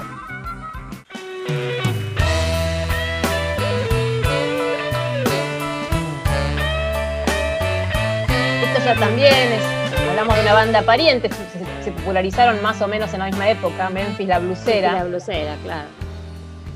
Eh, Yo no soy el tipo que vos estás buscando, nena. Bueno, y acá un poco es el tanguero, ¿no? Eh, Soy demasiado fuerte. Adrián Otero. Eh, Para caer en tu red. una banda que estuvo muchísimo tiempo activa antes de, de hacerse conocida. Digamos que la explosión de, de la banda en sí fue en los 90 justamente, a fines de los no- mediados de los 90. Eh, pero se habían formado en 1978. Eh, y este, bueno, fue uno de los temas más, más conocidos, ¿no? Que empezaron a tocar en los programas de televisión. Este se llama Nunca tuve tanto blues. Yo no soy el tipo que vos estás buscando, nena. Ella estaba recontra triste. No tengo puertas para abrirte. Y te daré seguridad. Claro, este es una, un Yo blues igual del les recomiendo que en la pandemia piensen un poco antes de ponerse una playlist de blues, porque a lo mejor, viste, A lo mejor no es lo mejor que podían cavar hacer. demasiado, cavar demasiado en el dolor. Aunque es cierto también que funciona eso a veces, ¿no? Que cuando uno no está del todo bien, se sumerge cada vez más en ese, se regodea de ese mismo Del dolor, bueno. y de alguna manera termina saliendo. Es una forma de catarsis también, ¿no? Así que está bien. Totalmente. Escuchen lo que haya que escuchar y lloren o no, o griten. Si querés Eh, llorar, llora. Ahí está. Eh, a ver el próximo. A ver, ¿qué viene? Me piden que largue alguna cosa de la repisa. No, no lo voy a dejar. Bueno. Una de mis bandas preferidas de la vida, que hace muchísimo no escuchaba y la verdad es que me las encontré ahora. Do- Dos acotaciones al margen. Una, nuestra querida Jessica dice que los Memphis son los machirules, cosa que hemos dicho aquí Sí, al aire sí. hace unos minutos. También lo Y dijimos de Papo y lo dijimos de. ¿eh? Tal cual. Y pidió encarecidamente que Vivi entrega el Kit Kat que tiene en la biblioteca. Un regalo, están ahí esperando desde hace tanto tiempo. Pero bueno. Que no se te venzan, por favor. No, no, pero bueno, fueron, cayeron con la cuarentena. La voz de estas mujeres es increíble. Cristina Doll, Débora Dixon, Mona Freiman y Viviana Scaliza formaban las Black and Blues. La verdad que el blues para mí es un género de mujeres a full, ¿eh? O sea, eh, me- me- me- las, las mujeres bluseras tienen una onda increíble. Total. Total. Bueno, ellas se habían conocido en un coro de spirituals, ya tenían como una vinculación y por eso también notamos esos acordes, ¿no? Que son increíbles, esas voces se, llevan bien. Eh, y se formaron en 1992. Por desgracia, no trabajaron, o sea, trabajaron bastante porque se disolvieron Sí, en 2006, pero digo, son una de esas bandas que para mí faltan en Argentina, como que siento que la música Bueno. de ellas es realmente muy buena. Bandas de puras mujeres, si bien hay, y de hecho tengo gente cercana que tiene sus propias bandas de mujeres, una tiene una banda que son nueve mujeres. La realidad es que bandas que, que sean puras mujeres en la Argentina, eh, así que estén destacadas ahora, tipo como tuvimos las viudas e hijas, etcétera, no, no hay. No han quedado, ¿no? Si no me equivoco en este momento. Hay, por lo menos no hay las- una cantidad no. en el under. Hay, pero- por supuesto, pero yo digo que, eh, que hayan, que estén, digamos, que las escuches. Que sean referentes. O que sean, sí, que se- por, algún, por alguna cuestión estén en el tapete en este momento. Bueno, búsquenlas a las Black and Blues. Maldito Sí, piano, total. Precioso. Bueno, pero ellas precioso. fueron también, en su momento, tuvieron también renombre. Sí, no, las Black and Blues sonaron muchísimo en muchos Sonaron lugares. muchísimo, yo las iba a ver. Sí, sí, sí. Sí. Eh, por eso me da pena que, como que, bueno, es una ausencia para mí esta banda. Total. Hermosa. La próxima, a ver. También.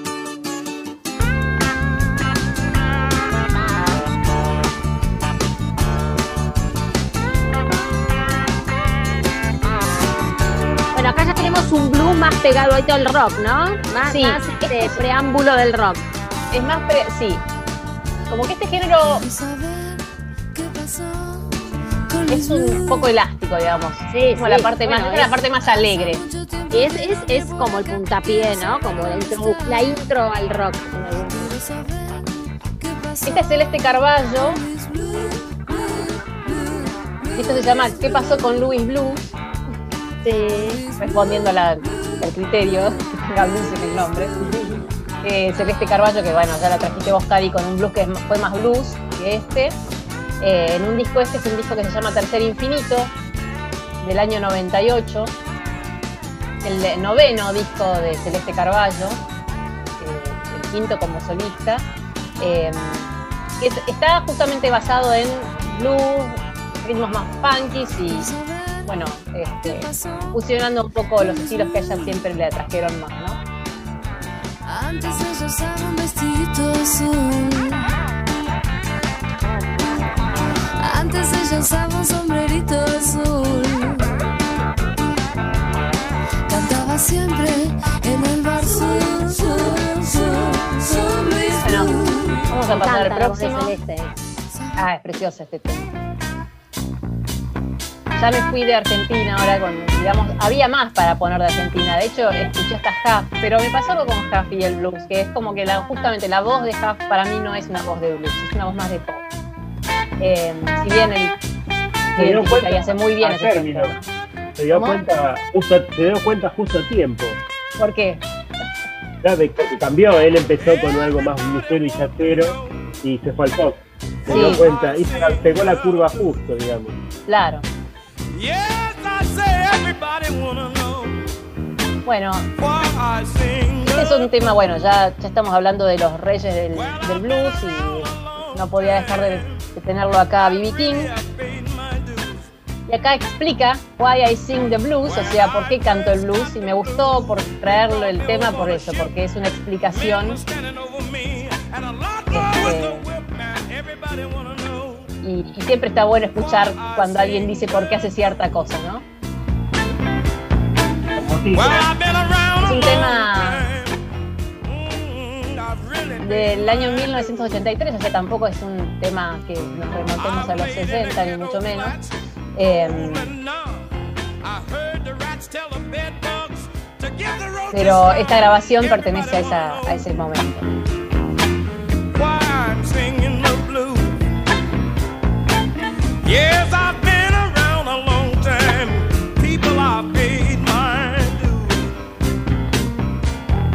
A ver, el próximo ahora. Dura 8 minutos 38, no, no, no, no creo que. Son temas largos.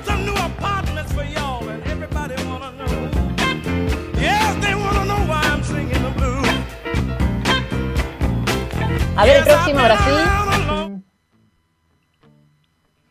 También ya lo, hemos traído, creo, y si no.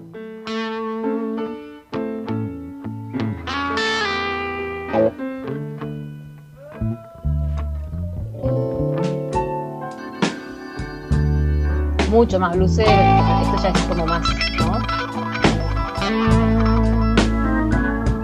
La cadencia. La cadencia pesada. Eh, y el que toca es Eric Clapton en el álbum debut eh, del año por B.B. King como el 1970. mejor guitarrista del mundo, ¿no? ¿Cómo? Considerado por B.B. King el mejor guitarrista del mundo. Y, acá hemos contado una anécdota cuando hablamos de guitarra, eh, cuando le preguntaron a Eric Clapton qué se, qué, qué se sentía ser el mejor guitarrista del mundo. Le dice, no sé, pregúnteselo a Prince, él debe saber. Conté. Muy bien. Buenísima anécdota. O sea que este álbum están cumpliendo 50 años de su debut. Fue estrenado el 16 de agosto de 1970. Mire. Así que el álbum debut de Eric Clapton, que es este, se llama Eric Clapton, tiene su nombre, y este ah, blues que se llama eh, Blues in A o Blues en A, pertenece a ese, a ese trabajo. eh, y bueno, está cumpliendo eh, una- la mitad de, de un este, centenio. es impresionante. 50 aniversario.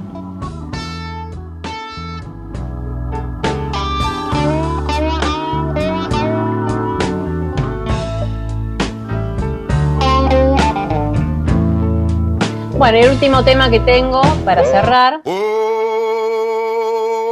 yeah. que ya lo hemos traído, y lo- del Oh, un yeah. señor del que ya habló Cari, Everything, everything, everything gonna be alright this morning. a mí como que este tema, Oh, yeah. Escucho lo que grita el público, además de lo que canta. Ah, claro. Now, when I was a young boy, at the age of five, my mother said I was gonna be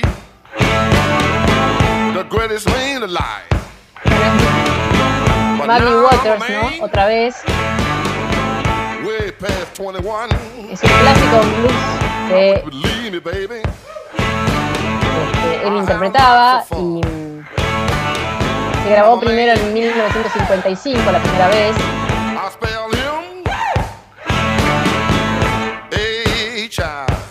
Tiene una fuerza este tema es increíble. No sé si a alguien no le gusta el blues, lo mando a ver en vivo a alguien que toque esto. Que me diga qué es lo que siente.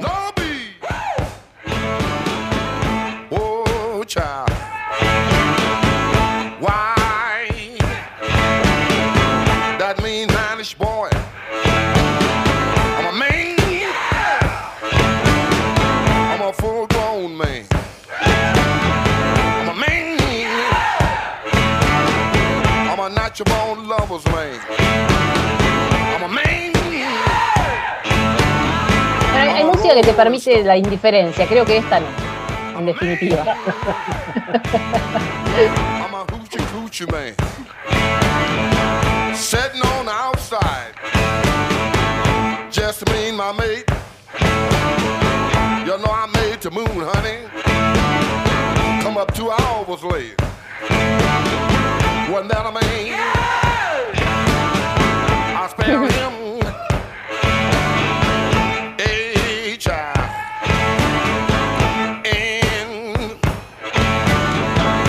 Bueno, y con esto ya he terminado mi playlist, le doy paso a la playlist de Leandro Africano. Todo tuyo, Lean. Cuando, fue- cuando Gonzalo designe, arrancamos. Bueno, se van a repetir varios autores y intérpretes. no, no, yo no tengo tanta, tanta información precisa como la que ustedes brindaron, sino más de color, si quiere, o, o- o más de contexto. Arrancamos con Papo, obviamente, Papo Blues. Eh, Papo fue una banda que tenía Papo, que era, que no tocaba rock, cuando no estaba en riff, eh, tenía una banda de blues. Y, y para mí, claramente, Papo es como el, el gran intérprete conurbano, como decíamos antes, ¿no? Eh, del blues local. Tenía un disco llamado Blues Local también, o sea, es como quien hizo masivo el blues acá en la Argentina, sin, sin, sin temor a, a, a comerme semejante afirmación. Eh, se llama El Hombre Suburbano, justamente, y, el tipo hablaba de eso, hablaba de la pizza, hablaba de los jam, hablaba de la moto, hablaba de, de mujeres, digo, no, no, no buscaba en ese sentido ser erudito en las letras. Y eso lo hizo muy popular, claramente lo hizo muy popular. Y muy impopular si quieren algunas declaraciones, pero eso es otra cosa. Además de ser un intérprete en la guitarra, ¿no? Por supuesto, eso, claro. Lo que es difícil es levantar el ánimo con el blues, eso está claro. Es muy difícil Sí, levantar sí. el ánimo. Pero vamos a hacer todo lo posible. Próxima, Gonzalo.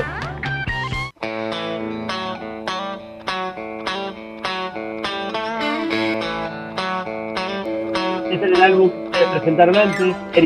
Amplify your career through training and development solutions specifically designed for federal government professionals. From courses to help you attain or retain certification, to individualized coaching services, to programs that hone your leadership skills and business acumen, Management Concepts optimizes your professional development. Online, in person, individually, or groups, it's training that's measurably better. Learn more at managementconcepts.com. That's managementconcepts.com. What if you could have a career where the opportunities are as vast as our nation, where it's not about mission statements, but a shared mission? At U.S. Customs and Border Protection, we go beyond to protect more than borders from ship to shore, air to ground, cities to local communities. CBP agents and officers are keeping people safe. Join U.S. Customs and Border Protection and go beyond for something far greater than yourself. Learn more at cbp.gov/careers. Clapton en B.B. King, en una etapa de muy emblemática, Eric Clapton manejando un auto, un Cadillac descapotable y atrás B.B. King, los dos de etiqueta negra estaban vestidos eh, y llevándolo al rey del, blues.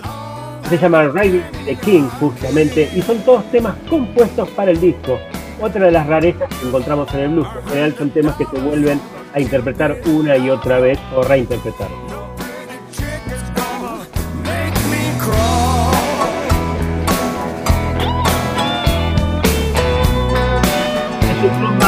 Como decíamos antes con Cari, que tiene 20 años, es más moderno que se escucha. Es un blues más pop, por así decirlo. Eh, eh, tiene las dos.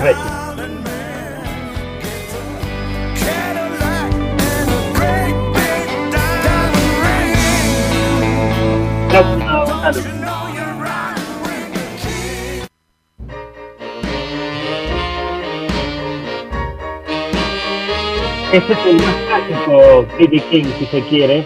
Lonely, más hablamos de, de tristeza, ¿no? Solo y triste se llama este tema. Por si quedaba alguna duda, ¿no? Faltaba abandonado y listo. Silvery light makes me lonely. tipo que no cantaba, ¿no? Hablaba, como decimos mucho con Vivi nosotros acá, que nos encanta a veces cuando hablan y no cantan. Tiene su encanto también, mejor dicho. No sé si nos, nos gusta, pero tiene su encanto. Sí, sí. Trying to pretend. Igual acá hay tono, o sea, acá hay, acá hay un despliegue vocal. Sí, pero bueno, es un tipo que lo estudió canto, a eso me refiero, ¿no? Como Ah, no, bueno. Eso es otra cosa, claro. Until Nada, I esto es un bajo, una guitarra y un pianito y, un, y una guitarra, sin- una, una batería sin,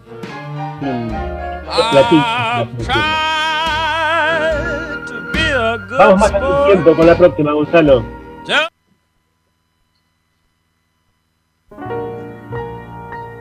Oh, come back, baby. Oh, Ahí está, mama, please subo en la don't playlist. go. Eh, pero me hice acordar, yo que cada vez que escucho a Ray Charles me acuerdo de la película. Sí, Eh, y está buena la película. Muy bien hecho. Y, y los orígenes, ¿no? El, el- el- blues de es más religioso, es más eh, ligado a, a la comunidad donde vivía, más bastante eh, canciones muy enamoradizas, ¿no? De, de- de amor, general, eh, pero ligado a una cuestión más tradicional, si se quiere, no una cuestión liberal- liberalizadora, si se quiere, o que buscaba era en lucha de la esclavitud, que también tiene que ver con eso el blues, ¿no? Es, tiene que ver con el origen eh, de esa composición eh, del, del lamento eh, de los esclavos, ¿no? No es el caso de Ray Charles, pero bueno, eh, otro Bueno, Ray hermoso canción.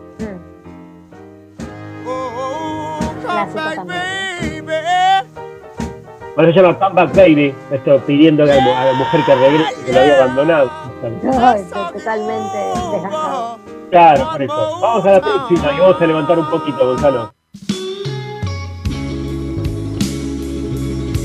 Este es el señor guitarra después de Eric Clapton. Stevie Ray Vaughan. Uy, yo tengo varios de CDs. Sí, yo casi se lo tuve que eliminar de mi No sé cómo no playlist. lo, no lo traje. El señor No, no, no lo eliminé porque era de, Sí, yo creo- era de más. Este señor nació con la guitarra en la mano. Mm. Norteamericano hasta la médula, Stevie Ray Vaughan, hasta la médula, rockero, pero también chacero o fundamentalmente bluesero. Este es Dirty Fool. También un, un blues más 70, más 80, no, no clásico, con agregados, con buenos arreglos, bien producido.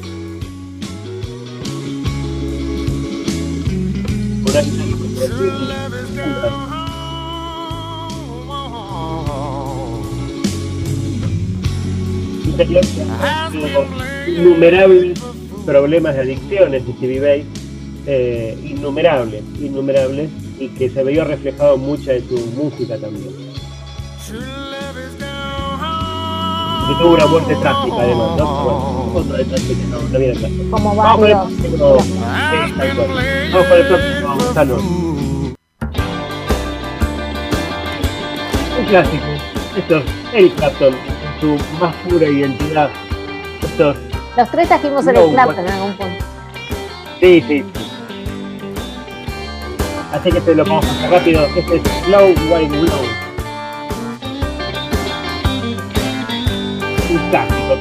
Simpático. Lo bueno es que Eric Clapton componía, ¿no? Al igual que B.B. King. Ellos eran con con su propia música.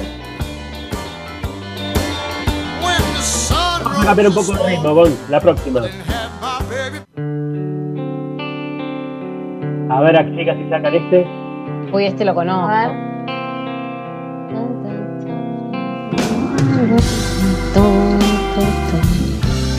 Em, Espera, espera, espera, espera.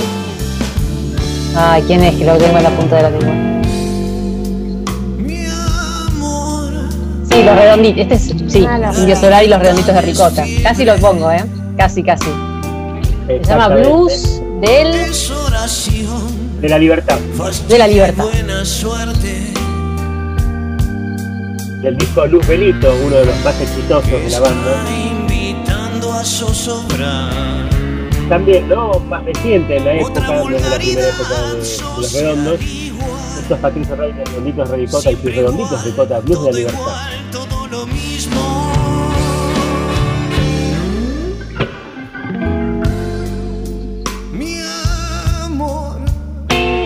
Bueno, por ejemplo, para mí la voz de Patricio Rey no es para blues, es como hablábamos antes, puedo tener mis diferencias, pero no es para blues, pero bueno, le calza bien. No, no- El gusto se lo puede dar. Claro, exactamente. Hay rock. muchas bandas que han tocado. Ciro y los persas también tienen Sí, luces. eh, Ciro me gusta la voz de Ciro, pero bueno, es, también hay como una diferencia quizás cuando, cuando canta blues y Tal cual. quizás no es su género. Aunque es muy bueno. Sí, sí. Vamos con la próxima, Gonzalo. Ah, qué bueno que lo trajiste Bueno. vos, porque yo lo saqué. Muy bien. Bueno, toda una historia detrás, Claro, ¿no? no sé cómo tampoco, bueno, sí, sé por qué tuvimos que recortar. Eh, Es toda una historia detrás. Eh, estos son los Blues Brothers. Los Blues Brothers. Una banda que se armó para una película y que terminó siendo una banda más allá de la película. Eh, Que lo hemos trabajado, lo hemos trabajado en un programa. Sí, Claro. claro. Hemos dedicado un programa a analizar la, la música. con, con situaciones trágicas, con uno de los dos intérpretes. Eh, película pésima, pero que tiene una música hermosa. Sí, sí, sí, la película es muy mala, pero es muy buena de ver. Es esa Este película que que eh, no es de ellos, es esto que hablábamos antes, ¿no? Son todos temas de otros, clásicos de blues, que los tocan ellos, los cantan ellos, de- y, que es una forma de divertirse, porque lo hicieron así como de forma divertida. Eh, película olvidable si las hay, pero música para la historia. A mí me quedó mucho esa película, me parece tan divertida. todo- Sí, sí, por supuesto, sí, sí. No es la, trascendencia en sí misma, no, hay, no es que va a trascender, pero uno dice, bueno, vamos, con Dan Aykroyd, te estaba buscando los nombres, nunca me sale el nombre de Dan Aykroyd. que- que bueno, Es difícil pronunciar. Es difícil ¿Cómo? de pronunciar. Sí, es difícil sí, de. Acá se tradujo como los hermanos Caradura, espantosa, ¿no? Eh, Tristísimo. Una, una traducción sin. eh, bueno, John Belushi y Dan Aykroyd, ¿no? El que, el John que tuvo, Belushi. que tuvo mal, mal pasar fue John Belushi. Sí. Eh, pero, pero nada, divertida para verla, súper pasatista y con buena música. Mucho más a veces no se le puede pedir a, a- a la música o a una película. Cumple bien con su misión esta película, Tal que es eso, cual. ¿no? Mm. Vamos a algo que trajo Vivi justamente, pero que yo quería repasar también. El próximo. Gonzalo.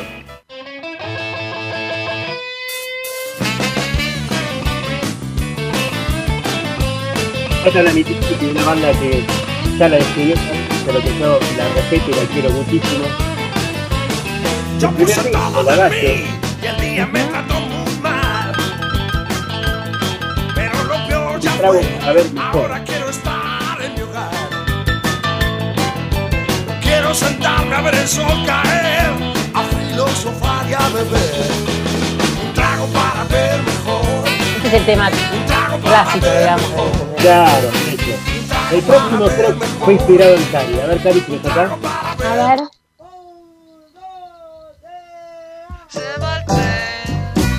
Genial este tema.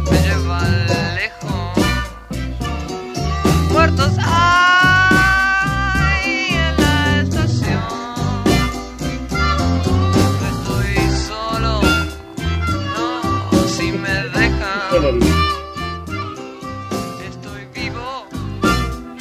Medio disco, Vida, justamente. Toma, Sí, la, llama. Escuchar a Charlie. grabación Sí, antigua. sí, está chiquísimo.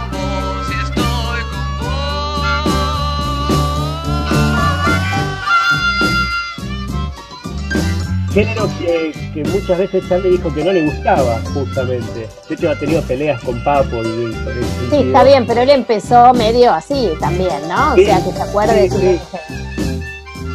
Sí, sí, pero lo, lo ha confesado que no le gusta, no le gusta ni el blues ni el pop. Vamos con el próximo que tiene un solo atributo, pero que no es menor.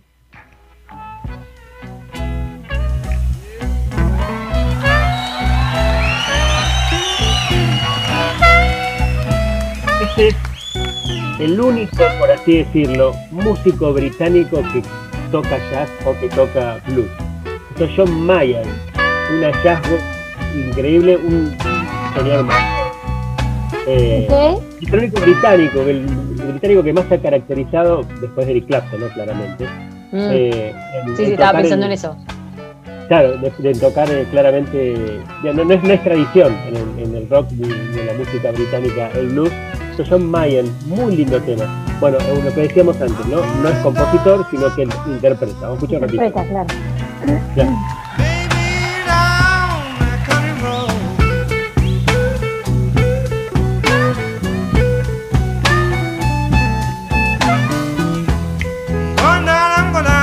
grandes aportes quizás, pero fue muy conocido en la década del 50 y 60.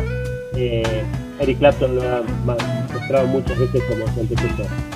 Vamos a levantar un poco el ánimo con el próximo tema, Gonzalo.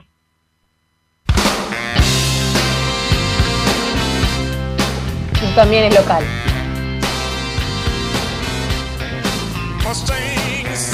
No, no, mira, me engañó.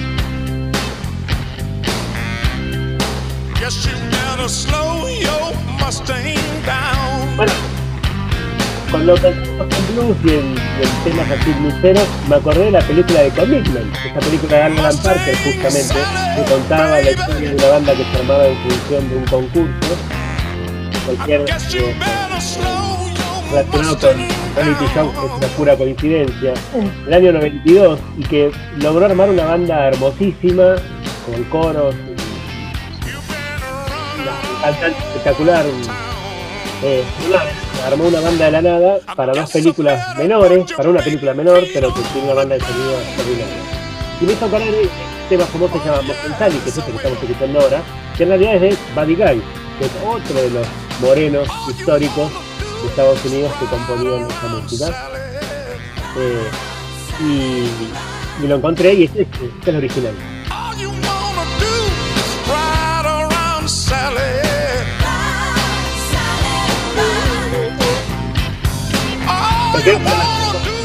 Y como estaba tan enganchado con Commitment, elegí un tema de Commitment. Así que vamos al próximo, Gonzalo. A ver.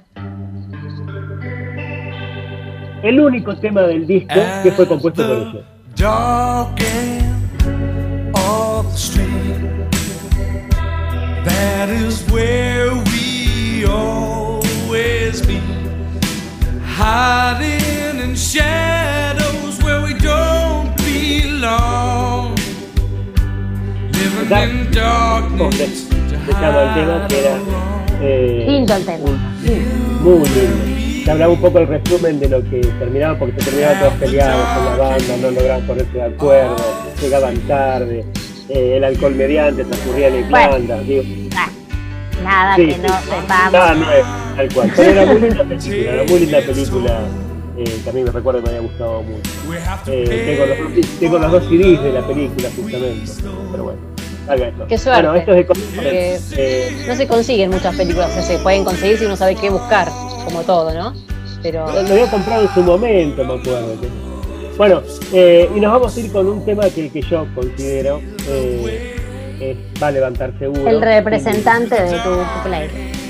A ver, el Eh, sí, representante. diría, no, no es ni clásico, no es ni llorón, no es ni lamentoso, nada.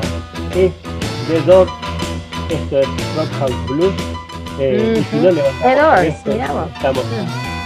Chicas, que tengan ustedes un hermoso fin de semana. Eh, nos Igualmente. vamos con, nos veremos la semana que viene seguramente. Eh, Rock House Blues, esto es The Doors del álbum Morrison. Chao, chao. chao, adiós, buena música. Buen fin de semana.